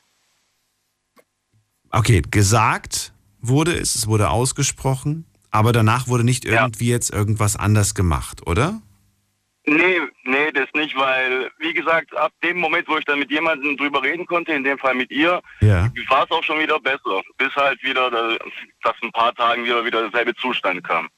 Und ich, ich habe mir auch halt auch selber eingeredet, dass es halt nur vorübergehend ist. Dadurch, dass halt einfach nur alles dicht war und halt alles komplett äh, zu, keine Kontakte, kein Nichts. Mhm. Und habe einfach immer nur eingeredet, okay, äh, im nächsten Monat wird's besser, im nächsten Monat wird's besser, im nächsten Monat wird's besser und Du hast jetzt aber nicht irgendwie gesagt, okay, weißt du was, äh, ich lenke jetzt gegen, ich gehe jetzt raus, ich mache jetzt das, ich mache jetzt das. Ja, habe ich auch, habe ich auch. Also ich habe versucht, mich auch abzulenken. Lange Spaziergänge, ähm, Ausfahrten, einfach mal so eine Stunde rumfahren, sonstiges. Aber das war. Es fehlte einfach. Ich mal. Es war nicht vergleichbar. Genau, genau. Verstehe. Nee. So, genommen hast du aber nichts. Du hast auch während der ganzen Zeit dir nicht irgendwie abends Schlaftabletten genommen, um besser zu schlafen oder dir, oder dir die Kante gegeben, um, um die Zeit äh, zu, dir zu versüßen. Haben viele gemacht. Viele haben nee. zur Flasche gegriffen während der Pandemie. Ist kein Geheimnis. Ich glaube, äh, der Konsum ist krass hochgegangen, von Wein vor allem. der Weinkonsum ist. Kann ich mir sehr gut vorstellen. Ähm, ja, aber man sitzt zu Hause, was soll man machen? Ja gut, dann gucke ich halt eine Serie und trinke eine Flasche Wein. Äh, das ist schon heftig, ja. muss man sagen, wenn man sich die Statistik Bei mir war es halt gerade andersrum. Bei mir war es halt gerade andersrum. Bei mir war es dann, okay, ich sitze da, schaue mir eine Serie an und verdrück Süßigkeiten ohne Ende. ist auch nicht schlecht. Und wie viel hast du jetzt ja, zugenommen? Aber, also, raus? Wie viel? Also ich habe wirklich in der Zeit waren es 12 Kilo. Jetzt habe ich zum Glück wieder drei weg. Und es geht wieder langsam wieder runter, ja, auf jeden Fall. Aber es war, es war wirklich, also von jetzt auf nachher, über die Monate, sage ich mal, äh, 12 Kilo war schon eine Hausnummer, weil ich habe ehrlich gesagt nicht mehr in meine alten T-Shirts reingepasst. Also die waren alle zu eng danach. Okay. Das ist, ja, etwas, das ich kenne. das ist wirklich unangenehm. Ja, aber ich, nee, aber ich, ich verstehe es auch, dass, äh, ja, dass, dass das Essen in dem Moment einfach, ja, damit kompensiert man halt einiges. Genau. Genau. Nee, aber wie gesagt, im Großen und Ganzen, also hätte ich jetzt, sag ich mal, wirklich die Freundin nicht, wo ich einfach jetzt, sag ich mal, nachts um zwei schreiben konnte, hey, ich kann nicht schlafen, mir geht's so beschissen, ich fühle mich voll allein, ich weiß nicht mehr weiter, äh, jeden Tag planlos aufstehen, planlos durch den Tag gehen. Wenn sie nicht da gewesen wäre, also hätte ich, glaube ich, schon, sag ich mal, professionelle Hilfe aufgesucht. Das glaube ich dir. Wobei ich ja irgendwo finde, dass äh, gerade jetzt in deinem Fall, äh, oder das betrifft ja nicht nur dich, sondern auch viele andere, da ist ja irgendwo noch ein mhm. Stück weit Licht am Ende. Man weiß ja, oder man hofft zumindest, ja, es kommen auch wieder Monate, in denen, äh, in denen die ganzen Beschränkungen wegfallen, in denen wieder mehr Möglichkeiten einfach herrschen. Äh, ist ja im Moment nicht anders. Ne? Ja. Im Moment ist es ja genauso. Ich habe auch keinen Bock, gerade rauszugehen. Ich bin super gern draußen in der Natur, aber ich habe gerade gar keine Lust. Mir ist das einfach zu kalt, zu eklig. Ja, ich gehe zwar raus, klar, aber nicht so lange, wie ich normalerweise draußen bin. Bin viel länger draußen, Genau. als es warm ist. Genau. Und einfach mal draußen irgendwo sitzen, einfach nur draußen. Ne? Das ist ähm, gerade nicht so schön. Klar, warm einpacken kann man sich. Mache ich auch. Ähm, Habe ich früher nicht gemacht als junger Mensch. Da war ich auch mal krank gewesen. Heute packe ich mich warm ein, äh, was einen trotzdem nicht davor schützt, dann doch irgendwie krank zu werden. Aber nichtsdestotrotz äh, sollte man das Risiko nicht unnötig erhöhen. Das ist. Nein, nein. Nicht, definitiv. Ja gut, Jana, ich habe keine weiteren Fragen. Ich danke dir für deine Geschichte und Erfahrung und wünsche Sehr dir alles gerne. Gute. Dankeschön. Wünsche dir einen schönen Abend noch. Bis dann, mach's gut. Du auch. Ciao, ciao. So, es ist kurz vor eins. Wir machen gleich einen kleinen Sprung in die nächste Stunde. Ihr könnt anrufen vom Handy vom Festnetz. Im Moment ist, wie viel ist frei? Eine Leitung ist gerade aktuell frei zum Thema Depression. Äh, bin ich gespannt, eure Meinung zu hören. Ansonsten auch gerne Mail schreiben. Deine Meinung zum Thema. Jetzt an daniel at bigfm.de. So, und wir haben auch einige Mails bekommen. Eine ist sehr, sehr lang, die schaffe ich nicht vorzulesen. Die lese ich mir dann später selbst mal durch. Jasmin, trotzdem vielen Dank für deine Mail. Und ähm, auch sonst auf jeden Fall nochmal online gehen, bitte auf Instagram, denn da haben wir natürlich drei Fragen heute. Da bin ich gespannt auf die Ergebnisse. Frage 1, ist Depression ansteckend? Das ist nicht von mir, das ist das, der Themenvorschlag von Rebecca. Zweite Frage, hat der Umgang mit depressiven Menschen dich selbst krank gemacht? Und die letzte Frage, soll man einen Menschen, der sagt, ich habe Depression, so behandeln, als hätte er oder sie nichts? Bis gleich. Schlafen kannst du woanders. Deine Story. Deine Nacht. Die Night Lounge. Mit Daniel. Auf Big FM. Rheinland-Pfalz. Baden-Württemberg. Hessen. NRW. Und im Saarland. Die Night Lounge mit dem Thema Depression. Rebecca hat sich das Thema gewünscht und sagt und fragt, ist Depression ansteckend? Sie selbst war in einer äh, Beziehung, nee, sie hat, sie hat eine Beziehung. Sie hat eine Beziehung seit vier Jahren und ihr Freund ist stark depressiv und das äh, hat sich inzwischen oder im Laufe der Beziehung auch auf sie ausgewirkt. War ein lebensfroher Mensch, sagt sie, immer positiv gelaunt und so weiter. Aber wenn du zu Hause einen Partner hast, der dich da immer runterzieht, dann irgendwann kannst du nicht mehr. Und genau aus dem Grund wünscht sie sich dieses Thema. Wir haben schon lange nicht mehr über Depression so ausführlich gesprochen. Was machen wir heute? In der nächsten Leitung begrüße ich jemand mit der 1.8. Hallo Wedder. Guten Abend. 1.8. Da sagt keiner. Ja, hallo? Doch, da ist jemand. Hallo, wer da, woher? Ja, mein Name ist Sam und ich bin hier gerade auf dem Raststadt, äh, auf dem Parkplatz an der Autobahn. Ach schön. Sam, aus welcher Ecke kommst du eigentlich? Aus dem Süden. Das ist groß. Italien. Nee, Süden, Süden von Deutschland, an der französischen Grenze. Ah, Freiburg-Ecke? Ich bin gerade auf dem Nachhauseweg. Ecke Freiburg. Also ich wollte... Genau. Schön, dass du anrufst, Sam. Also, du wolltest auch was sagen. Erzähl. Ja, also ich selber habe eine PTBS. Was ist das? Und ich posttraumatische Belastungsstörung. Mhm. Und mit depressiven Phasen, das ist einfach so, das muss ich akzeptieren. Ich selber bin zu 50 Prozent schwerbehindert aufgrund dessen. Und äh, ich habe selber mehrere Kliniken hinter mir. Ähm, man lernt halt damit umzugehen und lernt hat halt gewisse Werkzeuge. Und mir ist halt auch wichtig, dass äh, es sind halt, dass von außen die Leute die Werkzeuge auch kennen. Das nennt sich, glaube ich, auch Notfallkoffer oder sonst irgendwas. Okay. Dass wenn es einem schlecht geht, dass andere von außen noch helfen können. Ähm, ich nehme selber keine Medikamente, weil ich die überhaupt nicht vertrage. Das, aber dass jeder reagiert halt unterschiedlich. Das ist, deswegen muss man ja so viel rumexperimentieren. Für mich habe ich einen Assistenzhund, der mich äh, 24 Stunden, sieben Tage begleitet. Und äh, deswegen muss ich keine Medikamente nehmen. Aber äh, ja, der wird halt auch nicht so akzeptiert weil es in Deutschland halt auch äh, das Thema Assistenzhunde gerade für psychische Erkrankungen eigentlich kaum bis gar kein Thema ist. Blindenhunde gibt es, ja, aber alles darüber hinaus äh, haben die Leute keine Ahnung. Ich glaube, man geht nicht offen damit um, weil die Leute, äh, das ist größtenteils außerhalb ihrer Vorstellungskraft, ein, gebrochenen, ein gebrochenes Bein sehen sie. Aber äh, eigentlich müsste man viel mehr aufklären. Und das findet eigentlich viel zu wenig statt. Wenn man aber bedenkt, dass eine Depression auch zu einem gewissen Prozentsatz, der mehr wie eins oder zwei ist, auch tödlich endet, ähm, ist es eigentlich viel zu wenig Aufklärung und die Leute wissen nicht, wie sie mit einem umgehen. Das ist schlimm. Dann wird man irgendwo behandelt oder überfordert. Und ähm, ja, dann kriegt man so Sprüche, ja, stell dich doch nicht so an. Und die Hürde ist doch nicht so hoch. Und es ist einfach, da kann man in dem Moment einfach nicht drüber. Das geht einfach nicht. Und dann auch, ähm, dass es, dass Freunde oder Familie, sollten Freunde und Familie bleiben, weil man braucht dann wirklich professionelle Hilfe. Ähm, das können da kommt Familie und Freunde einfach in, in, in eine Überforderung rein.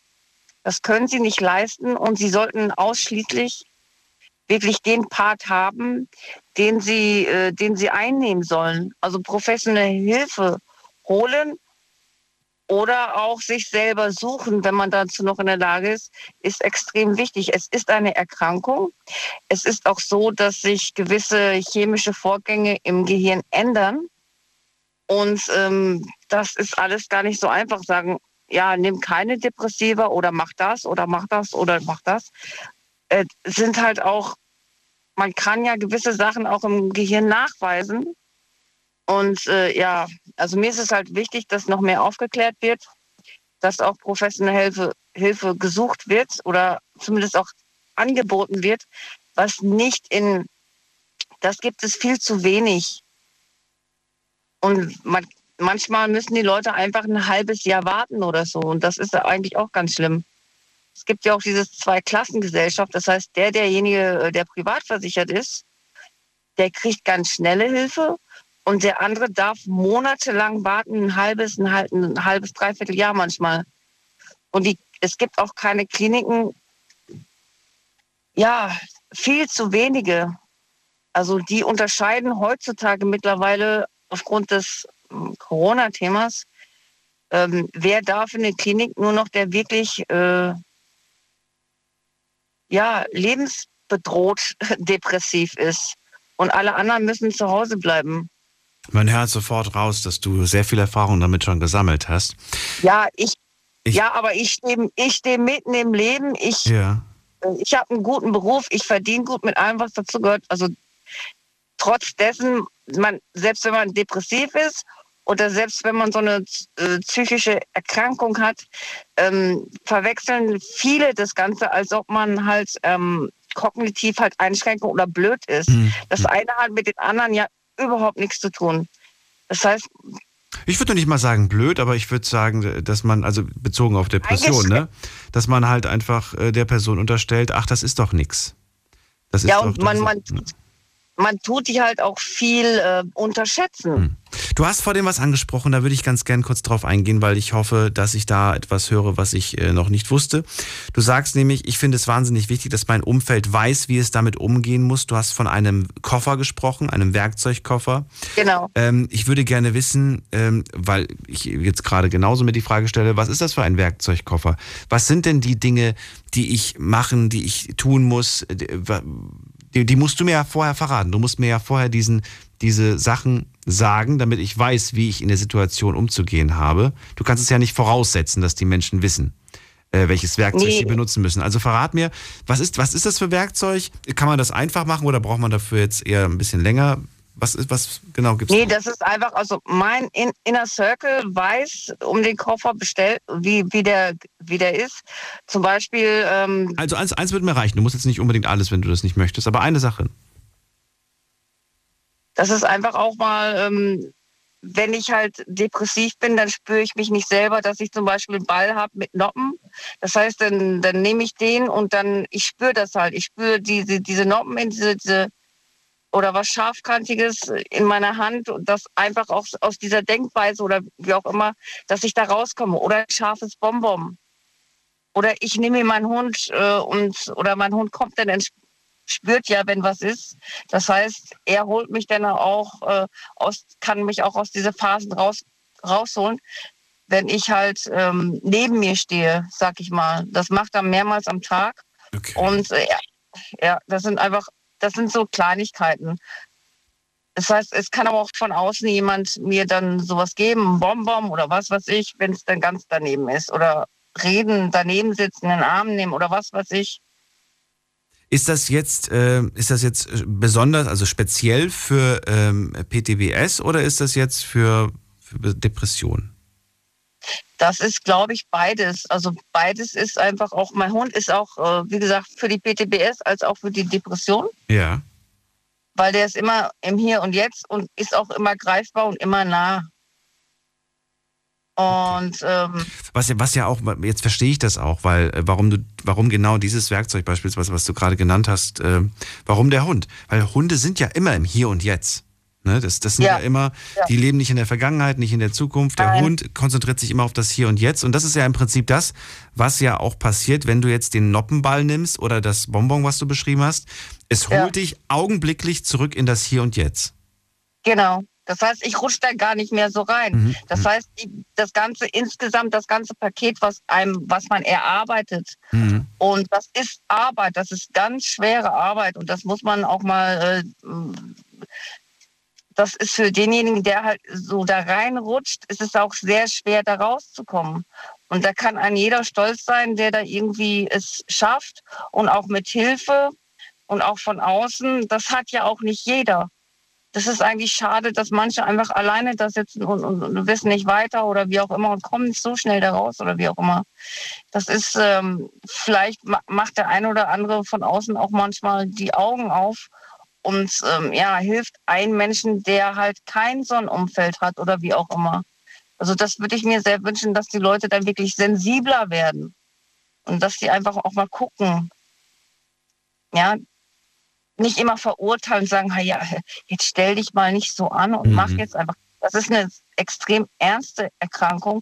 Dafür wird man sogar zu 50 Prozent schwer als schwerbehindert, äh, ähm, als kriegt man da die Anerkennung.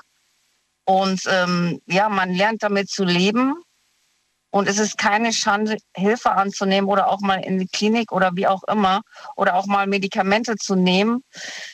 Das gehört irgendwie dazu und ist auch wirklich, ja, nach dem Motto, ich, ich habe gehört von meinen Vorsprecherinnen, ja, man muss halt nur genügend darüber reden, aber das, das, das geht nicht. Das ist, das ist ein Prozess auch im Gehirn. Das ist wirklich biologisch und chemisch. Und ähm, das, da kann man nicht nur immer mit reden. Man muss auch mal äh, damit eingreifen. Wenn es da nämlich Defizite gibt, ja, dann muss man dieses Defizit auch ausgleichen, damit man wieder ins Gleichgewicht kommt. Also das ist alles nicht so einfach. Und das wird alles manchmal zu pauschal irgendwo dahingeredet.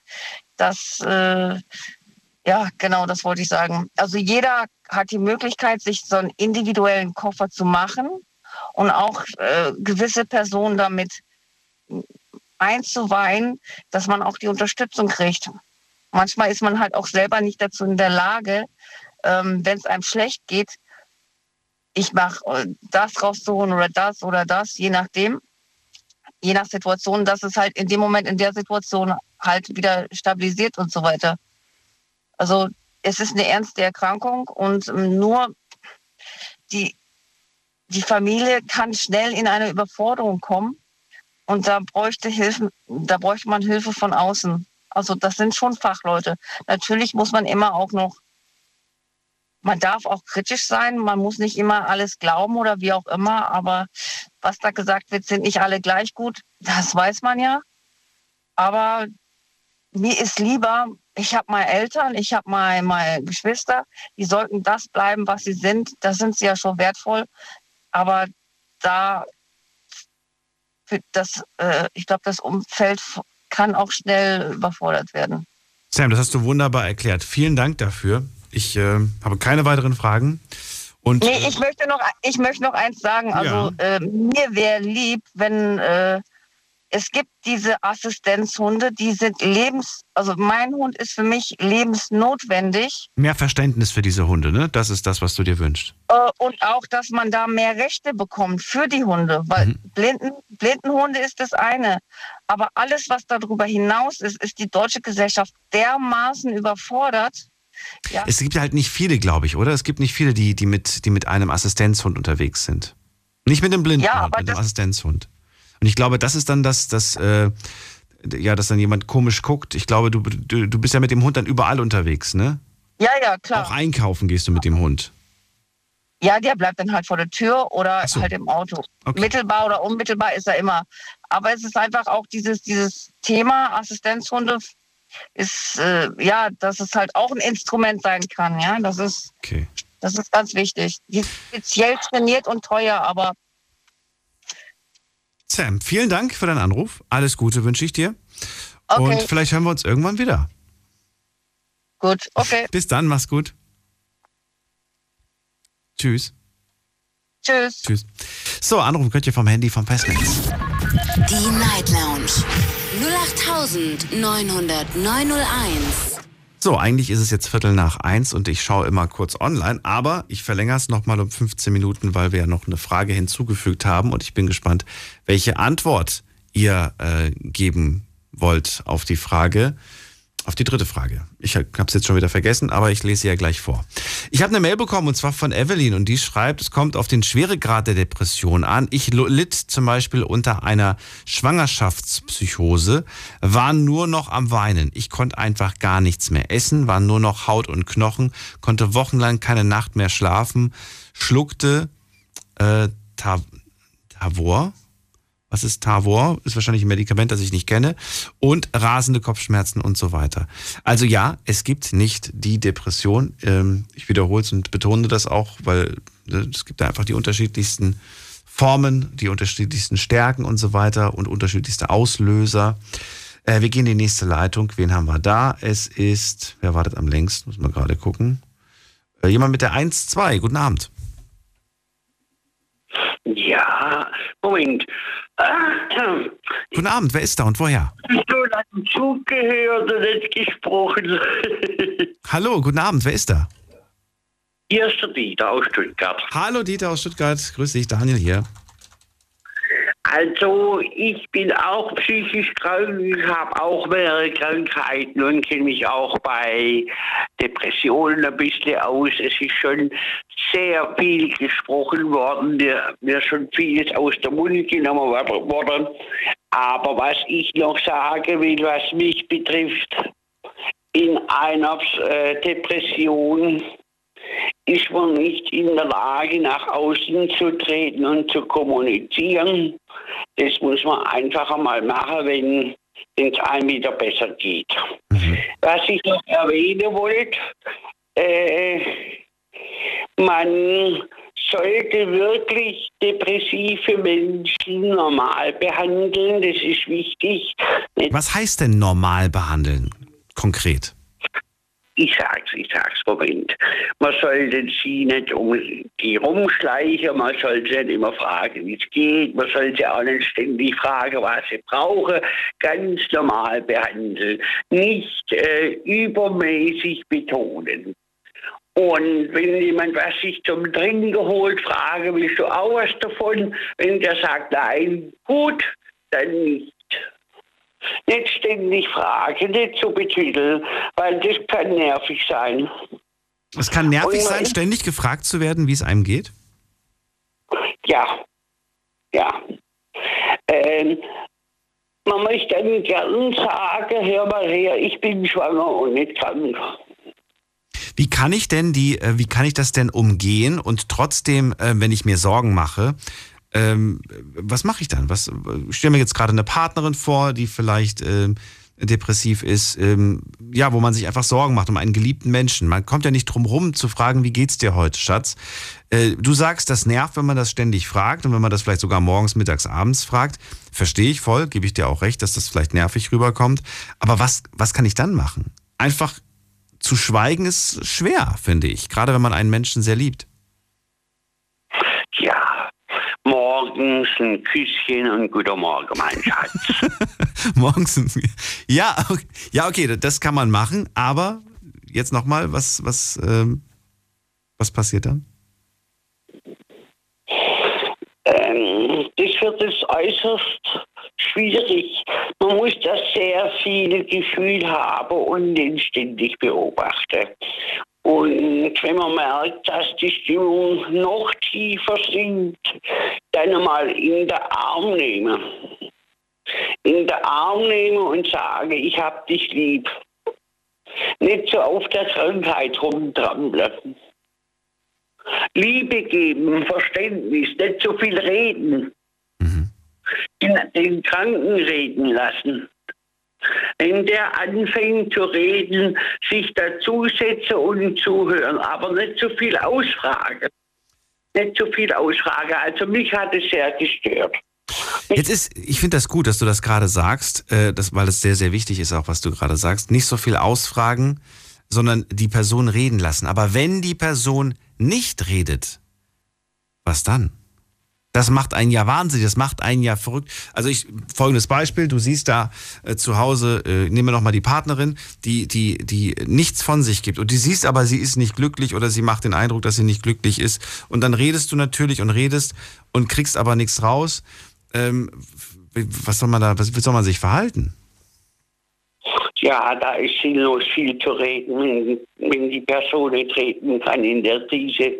Da muss man mal drüber reden, wenn, wenn die Krise vorbei, vorbei ist, was sie gern hat.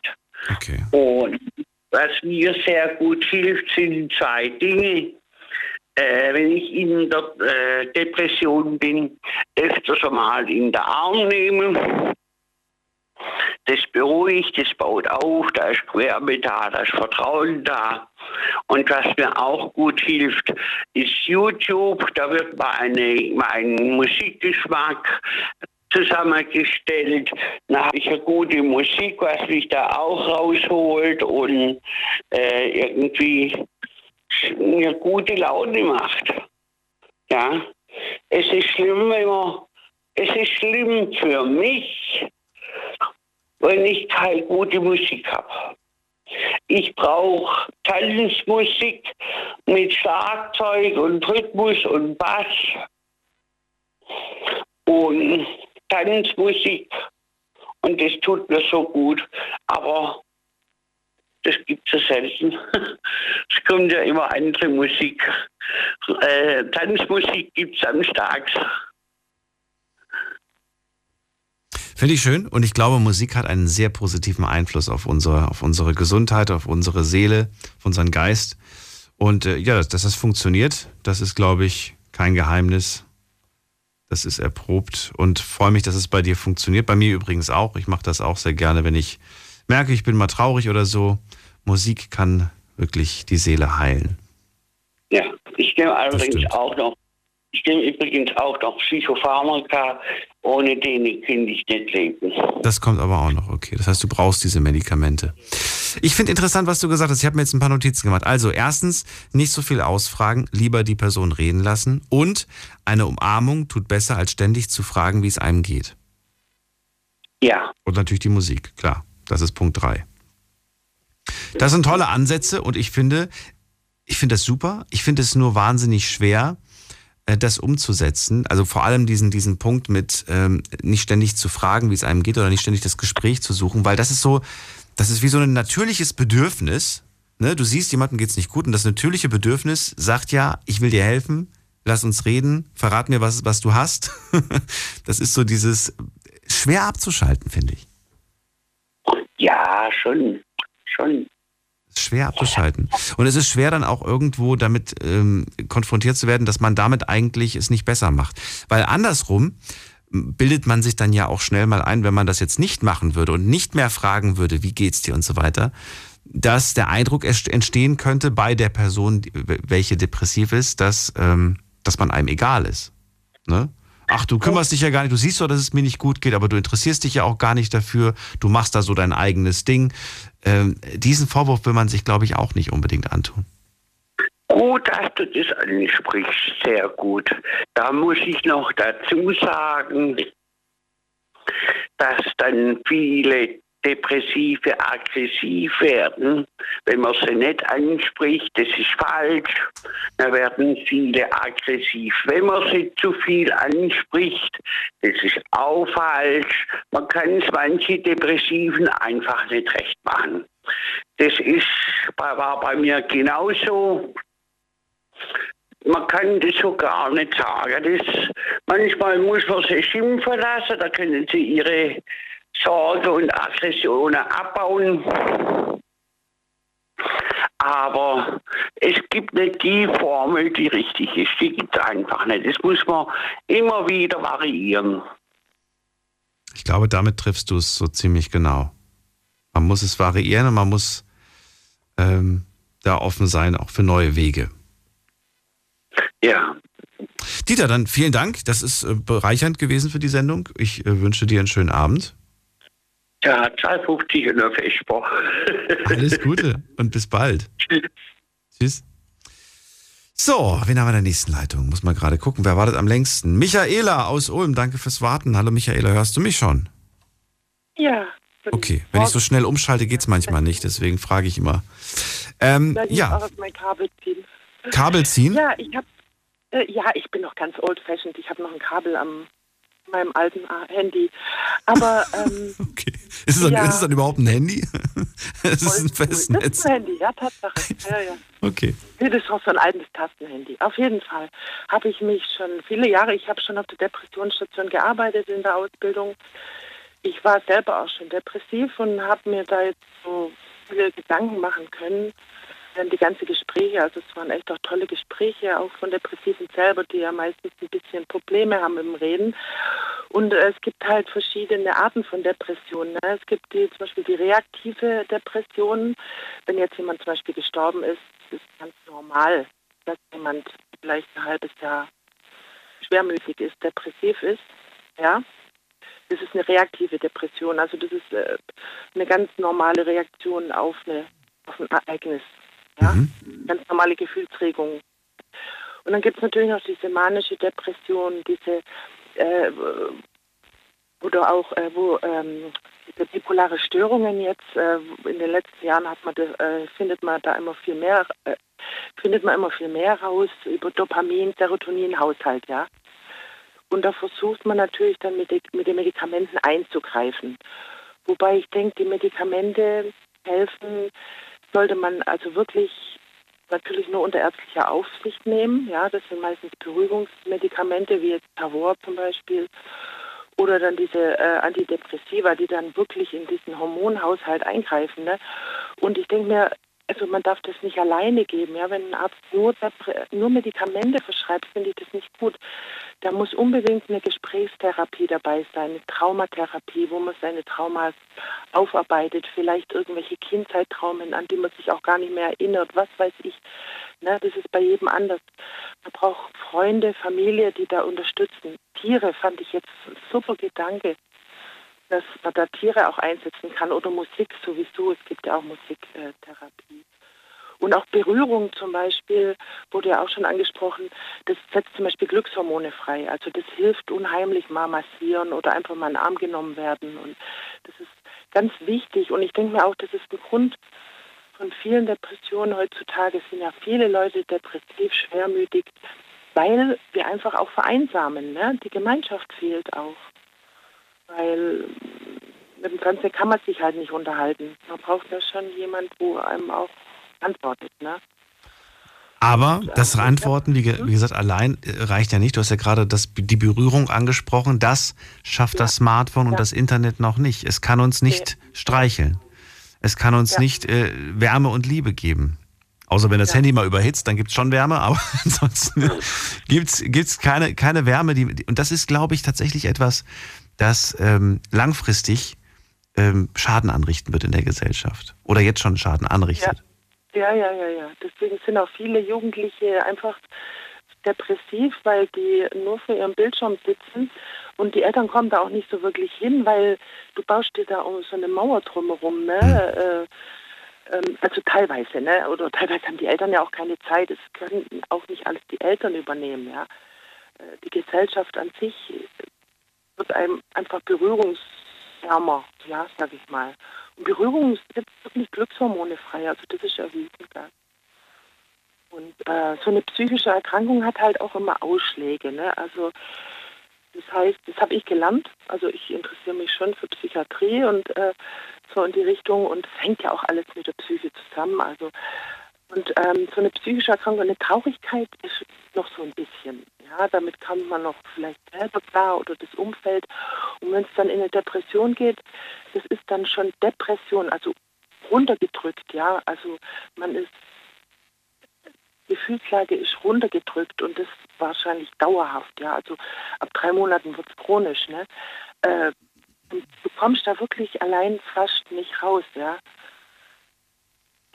manchmal braucht man auch professionelle Hilfe und ich glaube, da darf man sich auch nicht zu da, da darf man auch nicht zögern, aber natürlich muss man sich natürlich auch den Therapeuten gut aussuchen, weil wenn dann bloß eine Art Medikamente verschreibt, ist meiner Meinung nach nicht der richtige Weg. Was passiert aber, wenn, ähm, wenn ein Freund ähm, oder ein Partner oder ein Elternteil sich selbst auf die Fahne schreibt, ich äh, bin jetzt der Therapeut. Ist das, kann das gut gehen oder sagst du, nee, das kann nicht gut gehen?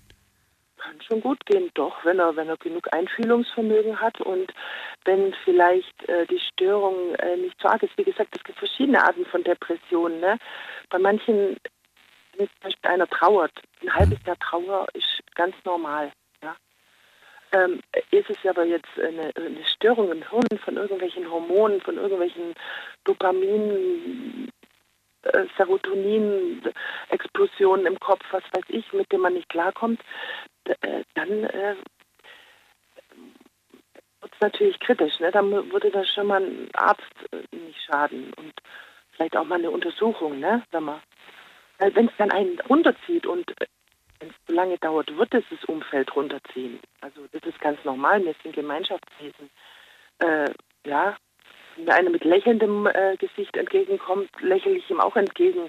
Und wenn mir ständig einer mit traurigem Gesicht äh, begegnet, dann zieht mich das natürlich auf Dauer runter. Daher, daher war auch die Frage quasi an dich, ob das, ob das gut gehen kann. Ich bekomme so häufig äh, Nachrichten, in denen halt steht, ich, ich habe gehofft, dass er sich ändert Ne, ich habe, ich habe mein Bestes getan und jetzt kann ich nicht mehr nach was weiß ich wie vielen Jahren. Rebecca hat ja im Prinzip eine ähnliche Nachricht geschrieben, die jetzt schon seit vier Jahren mit ihrem Freund zusammen ist. Sie ist mit ihm noch zusammen. Auch sie hat vermutlich, gehe ich mal davon aus, äh, dieses Gefühl, ich tue ihm gut, ich kann ihm helfen.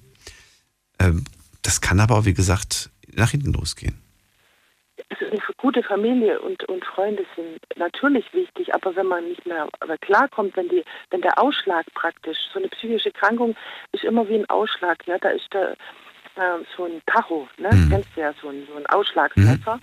Oder wenn man Strom misst, dann äh, eine Traurigkeit ist so ein bisschen Ausschlag, aber wenn es dann in die Depression geht, das ist dann starker Ausschlag. Und dann braucht man vielleicht auch Hilfe. Dann, aber eine Freunde und Familie sind immer wichtig. Also gute. Und man sollte sich auch nicht scheuen, dann professionelle Hilfe zu holen. Man muss ja nicht gleich Medikamente schlucken. Vielleicht reicht ja auch schon eine Gesprächstherapie, eine Paartherapie. Da gibt es heutzutage bei uns, gesegnet damit, ja. Ich meine, überall gibt es Gesprächstherapeuten und ich finde es schon gut. Oder Traumatherapie. Also ich, ich tue gerade so ein bisschen meine äh, ich habe jetzt äh, eine gute Logotherapeutin gefunden im Internet. Mhm. Äh, die hat auch im Radio ein Interview gegeben bei uns im lokalen Sender. Und die macht halt auch Traumatherapie. Und dann habe ich da so ein bisschen rumgeforscht und es ist hochinteressant. Also sogar auch vorgeburtliche Traumas haben Auswirkungen auf deine Psyche jetzt. Ja? Und die Leute, die haben das wirklich gelernt, also sind echt Therapeuten, also ganzheitliche Therapeuten meistens, hm, die einfach da reingehen, ja, und das teilweise Familienaufstellungen machen und dann dieses Ding bearbeiten, ja. Und das kann kein Angehöriger. Also meistens nicht. Da brauchst du dann schon eine, eine professionelle Hilfe. Die das wissen, was sie tun. Dann haben wir noch vor dem was gehört. Und zwar wollte ich wissen, siehst du das auch so? Das hat nämlich, ähm, wo ist denn jetzt diese, diese Aussage? Ähm, dass man, man kann, man kann es eigentlich nur, genau, das war Valeria, die gesagt hat, man kann es nicht verstehen, bis man es selbst erlebt. Würdest du sagen, dass das stimmt? Dass man das gar nicht beurteilen kann, dass man gar nicht mitsprechen kann beim Thema Depression, wenn man das selbst nicht erlebt hat, wenn man das selbst nicht kennt? Ja, ich glaube schon. Also ich war auch mit 20 ziemlich depressiv. Mhm. Und ähm, ist auch so eine Art Jugenddepression. Ich glaube, da geht jeder Jugendliche auch mehr oder weniger durch, also mit mehr oder weniger Ausschlag. Ähm, aber das, äh, das kann, können manche andere nicht verstehen, ja, dass man einfach nicht den Arsch hochkriegt, dann zu, zu, zu Körperpflege zum Beispiel oder zum Essen, Trinken oder Einkaufen oder rausgehen, ja. Und dann denken die, ja, ja, faule Sau, ne? So, aber äh, das ist wirklich, also es ist wie eine Blockade. Wie eine Blockade. Und du brauchst da jemand anders. Wir haben, ich habe auf der Depressionsstation gearbeitet, äh, während meiner Ausbildung, schon Ewigkeiten her. Aber da kann ich mir, wir haben halt die Leute motiviert, ja, wir sind mit denen rausgegangen, spazieren. Und die waren wirklich, die konnten kaum laufen vor lauter Depression, ja. Die haben dann auch so diesen typischen Gang und wirklich schlimm. Und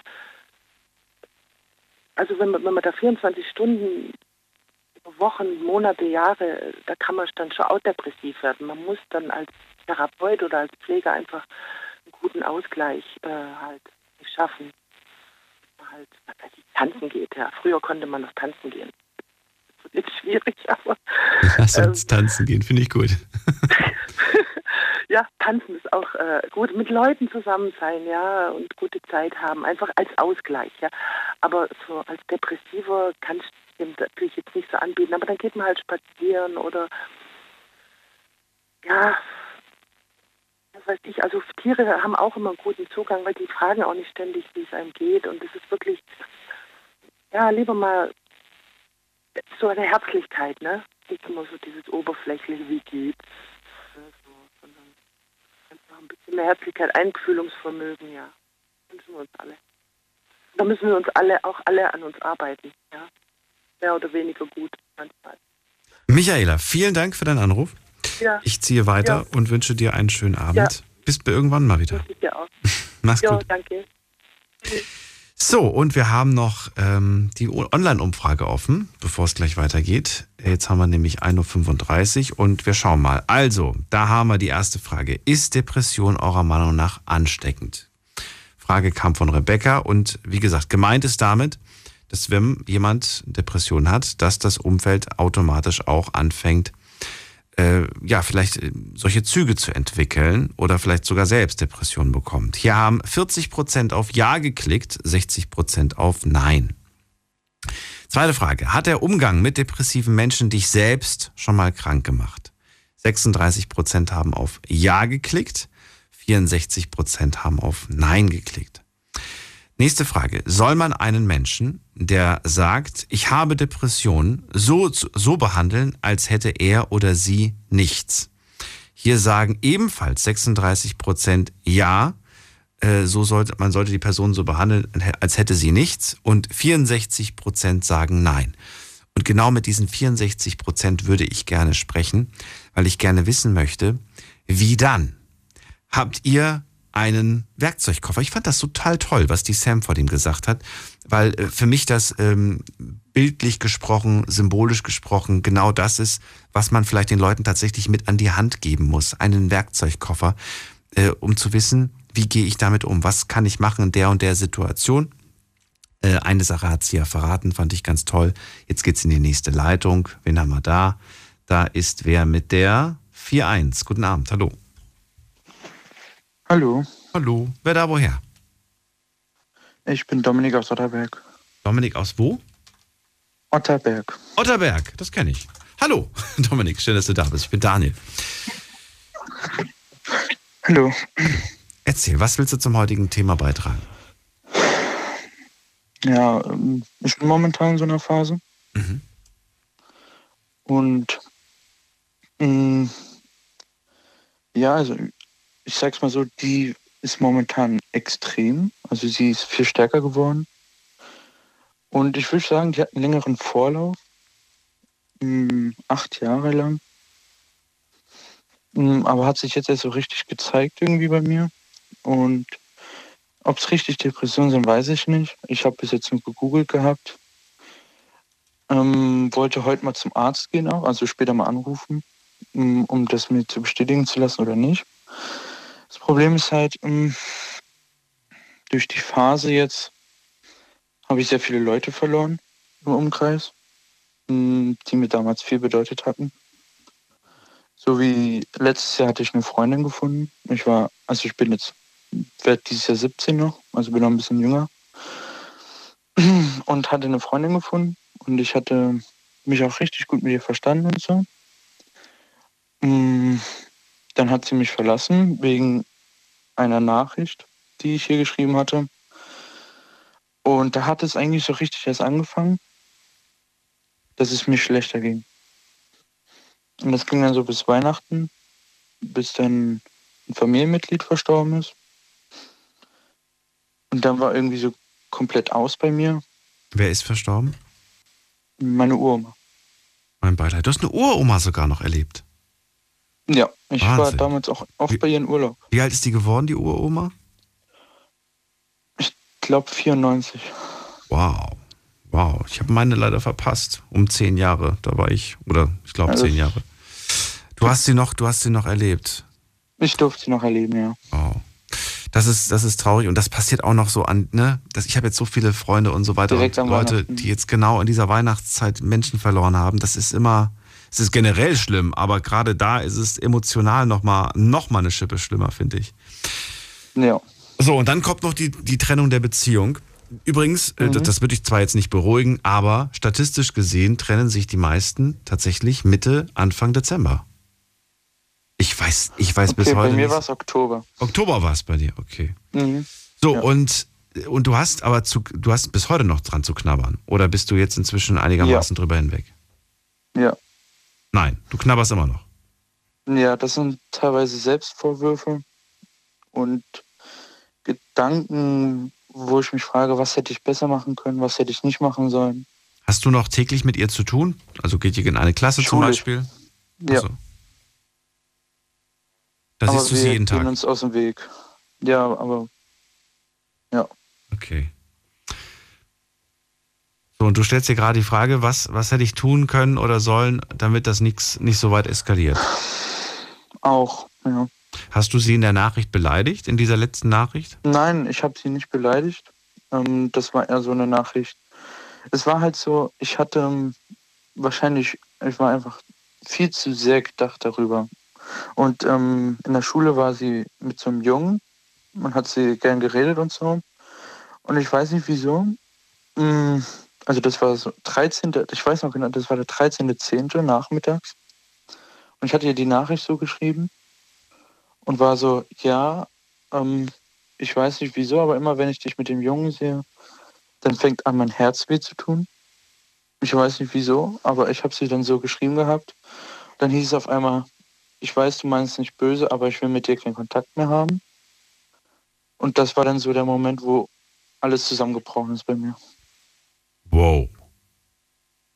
Mhm. Wow, okay. Also, Es kam aus dem Nix. ja, das, das, das klingt auch ganz danach. Also, das klingt für mich nicht danach, dass du einen Fehler gemacht hast, sage ich dir ganz ehrlich. Ja, ich hatte auch mit, also ich habe ja zum Glück noch drei Personen im Umfeld, mit denen ich mich sehr gut verstehe. Redest du von Freunden oder redest du gerade von. Ja, Freunden. Okay, gut, ich dachte gerade, ich habe noch drei andere Mädels Mhm. am Start. Nee, nee. Nein. Nee. Okay, du hast drei Freunde und die haben dich aufgefangen. so ein bisschen, ja. Was haben die denn gesagt? Haben die gesagt, ja, Dominik, selbst schuld, dass du sowas schreibst? Oder haben die gesagt, ja, die über, was ist das denn für eine Überreaktion von der? Ja, das ja. Also sie also von einer, die ist angehende Psychologin, mit der, die hilft mir auch momentan viel. Was heißt angehend? Wie alt ist die? 19. Sie ist Ah. also gerade in der Ausbildung noch dazu. Ach, die will das machen später. Cool. Ja, genau. Und sie meinte, dass das wahrscheinlich ähm, einfach aus dem Nix einfach so kam und sie wahrscheinlich mit der Wahrheit nicht klar kam. Das könnte alles Mögliche sein. Ich glaube, Ja, das das dass wir uns häufig so verrückt machen. Ich habe das in letzter Zeit gemerkt, ähm, indem wir immer darüber nachdenken, was, was hat, was, was denkst du, was sie denkt? was denkst du, wa- warum sie das gemacht hat? Da könnte man, da könnte man ja Stunden und Tage drüber philosophieren. Ja. Ne? Und das, und das, das, klar, man möchte irgendwo das wissen, damit endlich der Geist Ruhe gibt, ne? dass man irgendwie eine Antwort hat, eine Antwort auf eine Frage, die, und jetzt kommt's, Mhm. die die Person ja manchmal selbst nicht beantworten kann. Das ist es, ja. Das und ist es. zwar selbst nach der Trennung, ich meine, sie hat gesagt, sie will von mir nichts mehr hören, aber ich war so, kannst du mir sagen, was ich falsch gemacht habe? Ich würde es gern wissen. Und es kam nie eine richtige Antwort. Es war immer so drumherum gesprochen, aber es war nie die Antwort auf das, was ich wollte.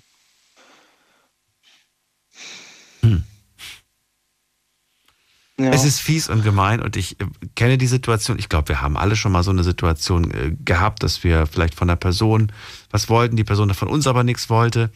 Ähm, Ich habe letzte Woche oder vorletzte Woche habe ich so ein schönes, ähm, so ein, so ein, nicht so ein schön, aber so ein Spruch vorgelesen. Der hat es für mich relativ gut getroffen. Und zwar, ähm, es stört mich nicht, dass du mich nicht willst. Es stört mich, dass du mir manchmal das Gefühl gibst, dass du mich willst. Ja. Weißt du, und da, und da, da, da musste ich drüber nachdenken und gesagt, ja, genau das ist es. Dass, ähm, Mhm. dass man, glaube ich, manchmal von, diesen, von dieser Person, nicht absichtlich, aber unabsichtlich, ähm, so behandelt wird, so, hm, der Dominik ist ein ganz lieber, ich habe ihn gerne um mich herum, aber irgendwie ist es nicht so der, mit dem ich mir die Zukunft vorstelle, aber ich mag ihn. aber die schaffen das nicht, einem das so zu sagen. Ne? Die sagen dann eher so, hm, ich Die weiß reden halt nicht. immer drumherum. Ja, ich genau. Und können es nicht aussprechen oder wissen gar nicht so selbst, was, es, was das eigentlich ist. Ja. Wichtig ist, dass du dich selbst davor schützt, dass du, dass du ein Spielball bist, denn das bist du nicht und das sollst du auch nicht sein. Ja, das ist das Problem. Ich, also es ist jetzt so, ich wurde damals in der Schule fertig gemacht, oft und gemobbt. Und das war dann so eine Zeit, da hat es kurz aufgehört. Also ich hatte damals meinen Bruder verloren gehabt, er war drei. Ähm, und ich wollte aber dennoch in die Schule gehen, weil irgendwie brauche ich Ablenkung davon. Das hätte ich nicht äh, zu Hause weitermachen können, weil ich war dabei, als es passiert ist. Und ich bin in die Schule gegangen und ich konnte halt einfach nicht zurückhalten, einfach loszuheulen. Das ist das Problem. Und wir hatten damals sowas wie, äh, wir hatten damals Skifahren in der Schule angeboten bekommen. Und da ähm, durften Sechstklässler, also ich war damals sechste Klasse, noch gar nicht mitfahren.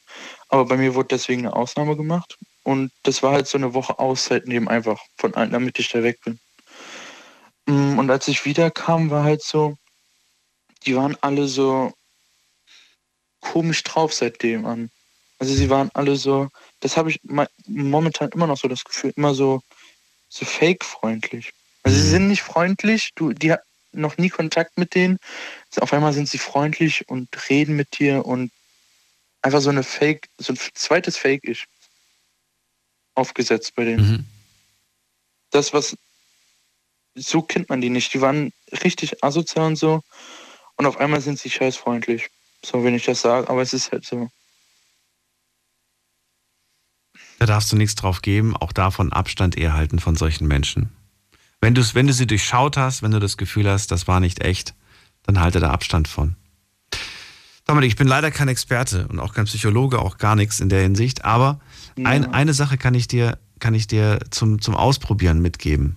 Und äh, mir hat das geholfen, ähm, nach, nach einer Beziehung, die, die mir nicht gut getan hat.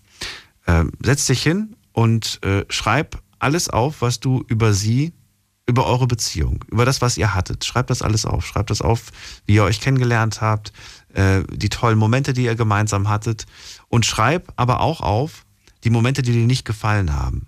Situationen, in denen du dir, in denen du dir dachtest, ich hätte mir eigentlich gewünscht, dass sie so und so reagiert, aber sie hat gar nicht so reagiert.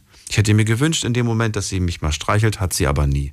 Ich hätte, weißt du, schreib also nicht nur Mhm, das Gute, ja. schreib auch das auf, was, was deiner Meinung nach nicht perfekt war. Weil oft idealisieren wir so eine Beziehung und sagen, oh, die war schon fast perfekt, ne? Die war, die war, Mhm. aber dann stellen wir fest, dieses fast perfekt, äh, da sind einige Sachen dabei, einige Situationen, in denen wir feststellen, äh, da war so einiges nicht perfekt.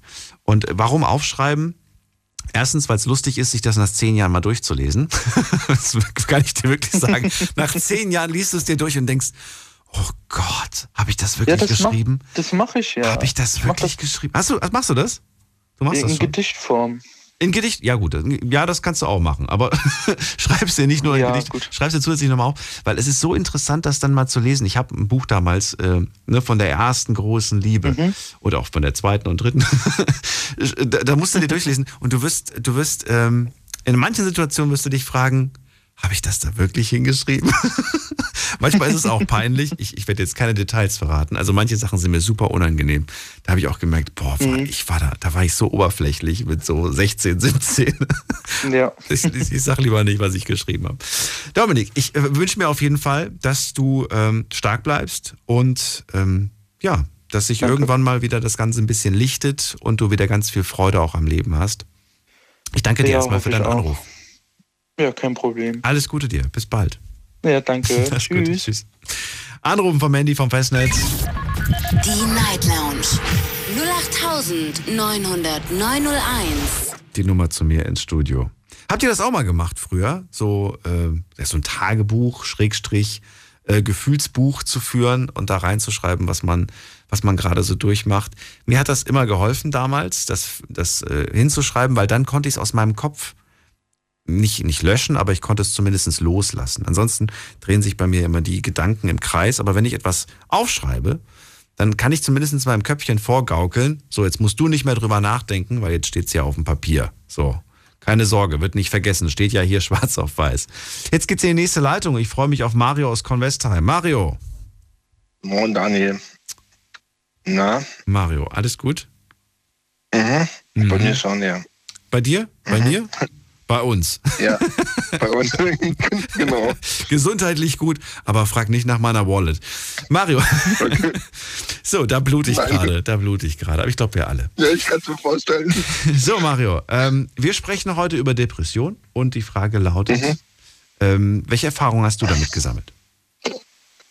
Also ich habe äh, 2000, äh, äh, lass mich überlegen, 2010 meinen Job verloren und habe dann erstmal gedacht, so von wegen, ich gehe jetzt erstmal nach Hause und schlafe mich aus. Also ich tue erstmal drei Tage schlafen, habe ich auch getan. Und aus dem Jahr, aus dem, aus den drei Tagen wurde ein ganzes Jahr. Und es haben sich doch in der Zeit dann doch viele Freunde verabschiedet und so. Und ich wusste auch gar nicht, was mit mir los ist und dachte halt, das wird schon wieder. Und wie gesagt, ein Jahr wurde dann draus, bis dann meine Tante zu mir meinte, komm, wir gehen mal zum Arzt und äh, gucken wir mal, was, mit dir los ist, weil jeder hat mich gefragt, was ist mit dir los und so und überhaupt. Und ich konnte es einfach nicht erklären, ja. Und mich hat auch diese Frage schon genervt, weil wie soll ich jemand sowas erklären, was ich mir selber nicht erklären kann, ja. Und dann war ich also beim Hausarzt meiner Eltern und ähm, der meinte dann von wegen, ja, äh, hier, geh mal da zum Psychologe. Und äh, ich wurde dann stationär äh, aufgenommen in der Psychosomatik und ähm, da war ich dann drei Wochen lang und ja, ich kam dann, äh, es war ganz schwierig, also es war stationär, wie gesagt, und dann kam ich halt da an und es war halt so eine Gruppe von zwölf Leuten und ich kam dann halt einen Tag an, wo die gleiche Gruppentherapie hatten, also wo dann einfach die ganze Station irgendwie, also die ganzen zwölf Leute in der Gruppe zusammensitzen mit einer Therapeutin, und jeder erzählt, wie es ihm gerade geht. So. Das war meine erste Stunde an dem Tag und dann bin ich da reingekommen und jeder hat mir gesagt, so von wegen, ja, hier, ich habe meinen Mann verloren oder ich habe meine, ich wurde vergewaltigt oder ich hatte einen schweren Verkehrsunfall oder ich habe das und das erlebt, ich habe ein Kind verloren und so. Und das Erste, was ich dann gemacht habe, als diese Sitzung vorbei war, ich bin zu meinem Arzt hochgegangen und habe gesagt, ich möchte bitte, dass wir meine Papiere fertig machen. Dann guckt er mich an und meint so, hä, wieso denn? Sag ich, wissen Sie, da unten sitzen Leute, die haben Menschen verloren, die ihnen wichtig waren, die haben Kinder verloren, die wurden vergewaltigt, die haben in, in meinen Augen habe ich im Gegensatz zu den Menschen kein Problem mehr. So. Ich, ich bin nur da, weil ich ein Jahr lang nicht mehr meine Bude verlassen habe, weil ich ein Jahr lang nicht mehr den Briefkasten aufgemacht habe, weil ich ein Jahr völlig antriebslos war und diese Menschen haben in meinen Augen einen wahren Grund, depressiv zu sein. Ja. So, ich habe mich auch nicht als depressiv betrachtet, weil depressiv war für mich immer, du sitzt zu Hause und heulst rum, ja, du sitzt zu Hause und schiebst voll Depri und so. Das, war- das habe ich nie gemacht. Ja. So, und dann hat er halt zu mir gesagt, so passen Sie auf, jeder hat die Berechtigung hier zu sein und für jeden gibt es einen anderen Grund, warum er hier ist und sie haben genau dieselbe Berechtigung wie die anderen auch. Ja. Also bin ich geblieben und dann hat er mir zu mir gesagt, äh, können Sie mir erklären, wieso das Jahr für Sie abgelaufen ist?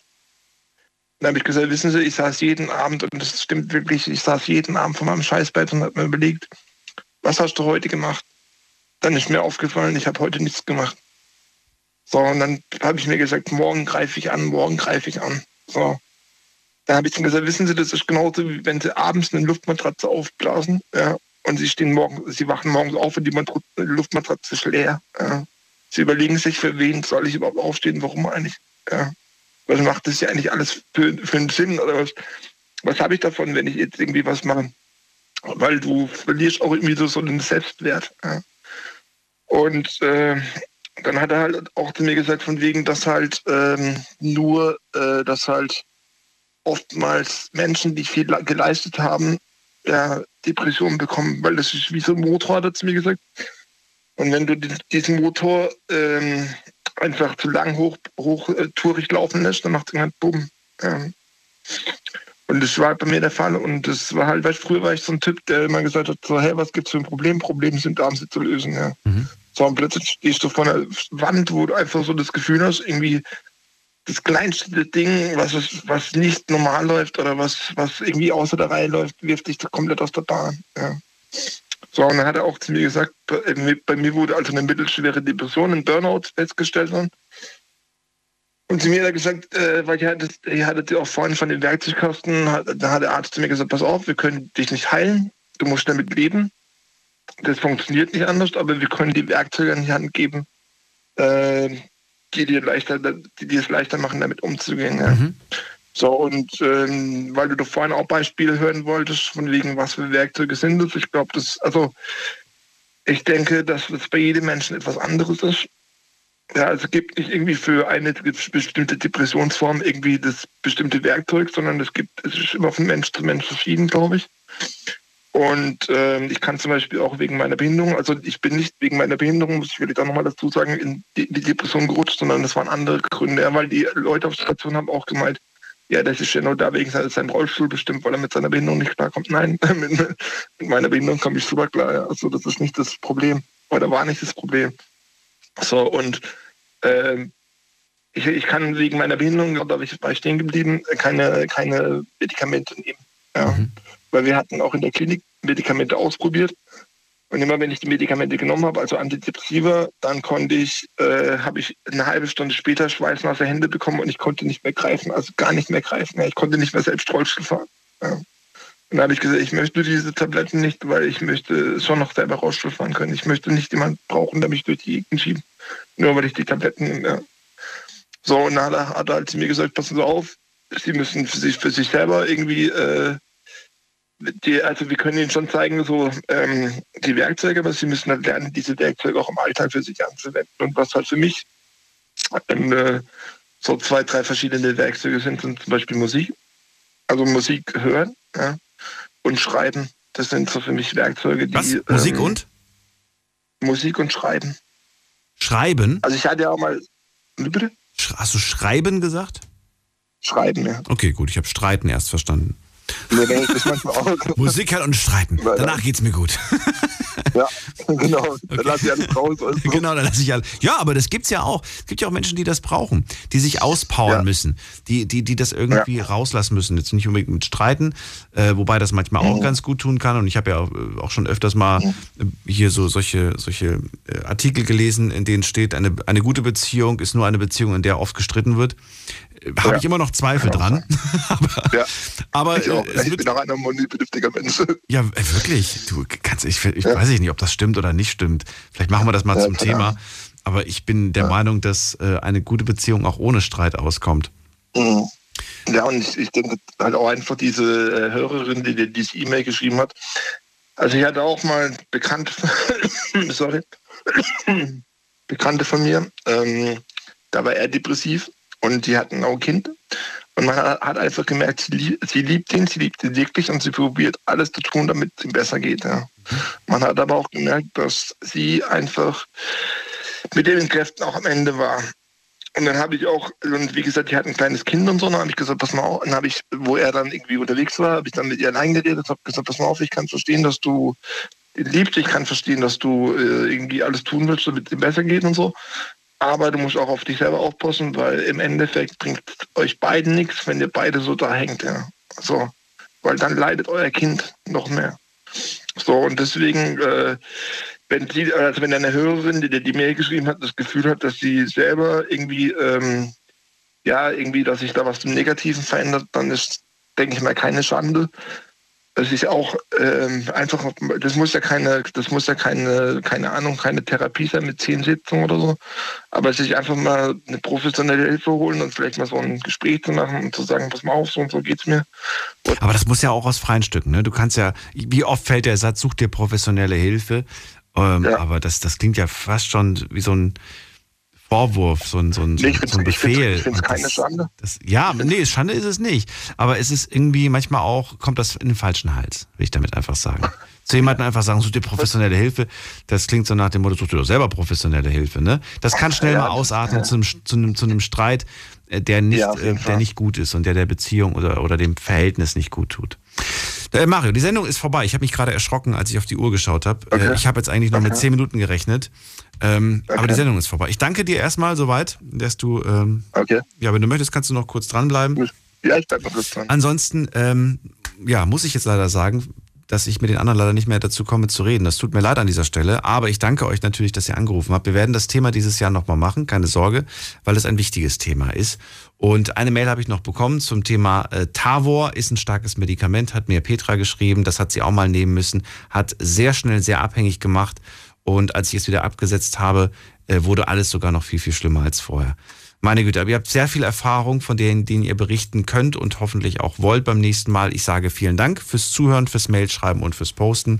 Das war die Night Lounge mit dem Thema Depression. Teilt die Sendung gerne äh, mit Leuten, die das auch interessiert. Wir sind zu finden auf Spotify, Soundcloud, iTunes, überall, wo es Podcasts gibt. Und wir sind wieder zu hören. Ab 12 Uhr, dann mit einem neuen Thema und wieder tollen Geschichten hoffentlich von euch. Bis dahin bleibt gesund und munter. Macht's gut. Tschüss.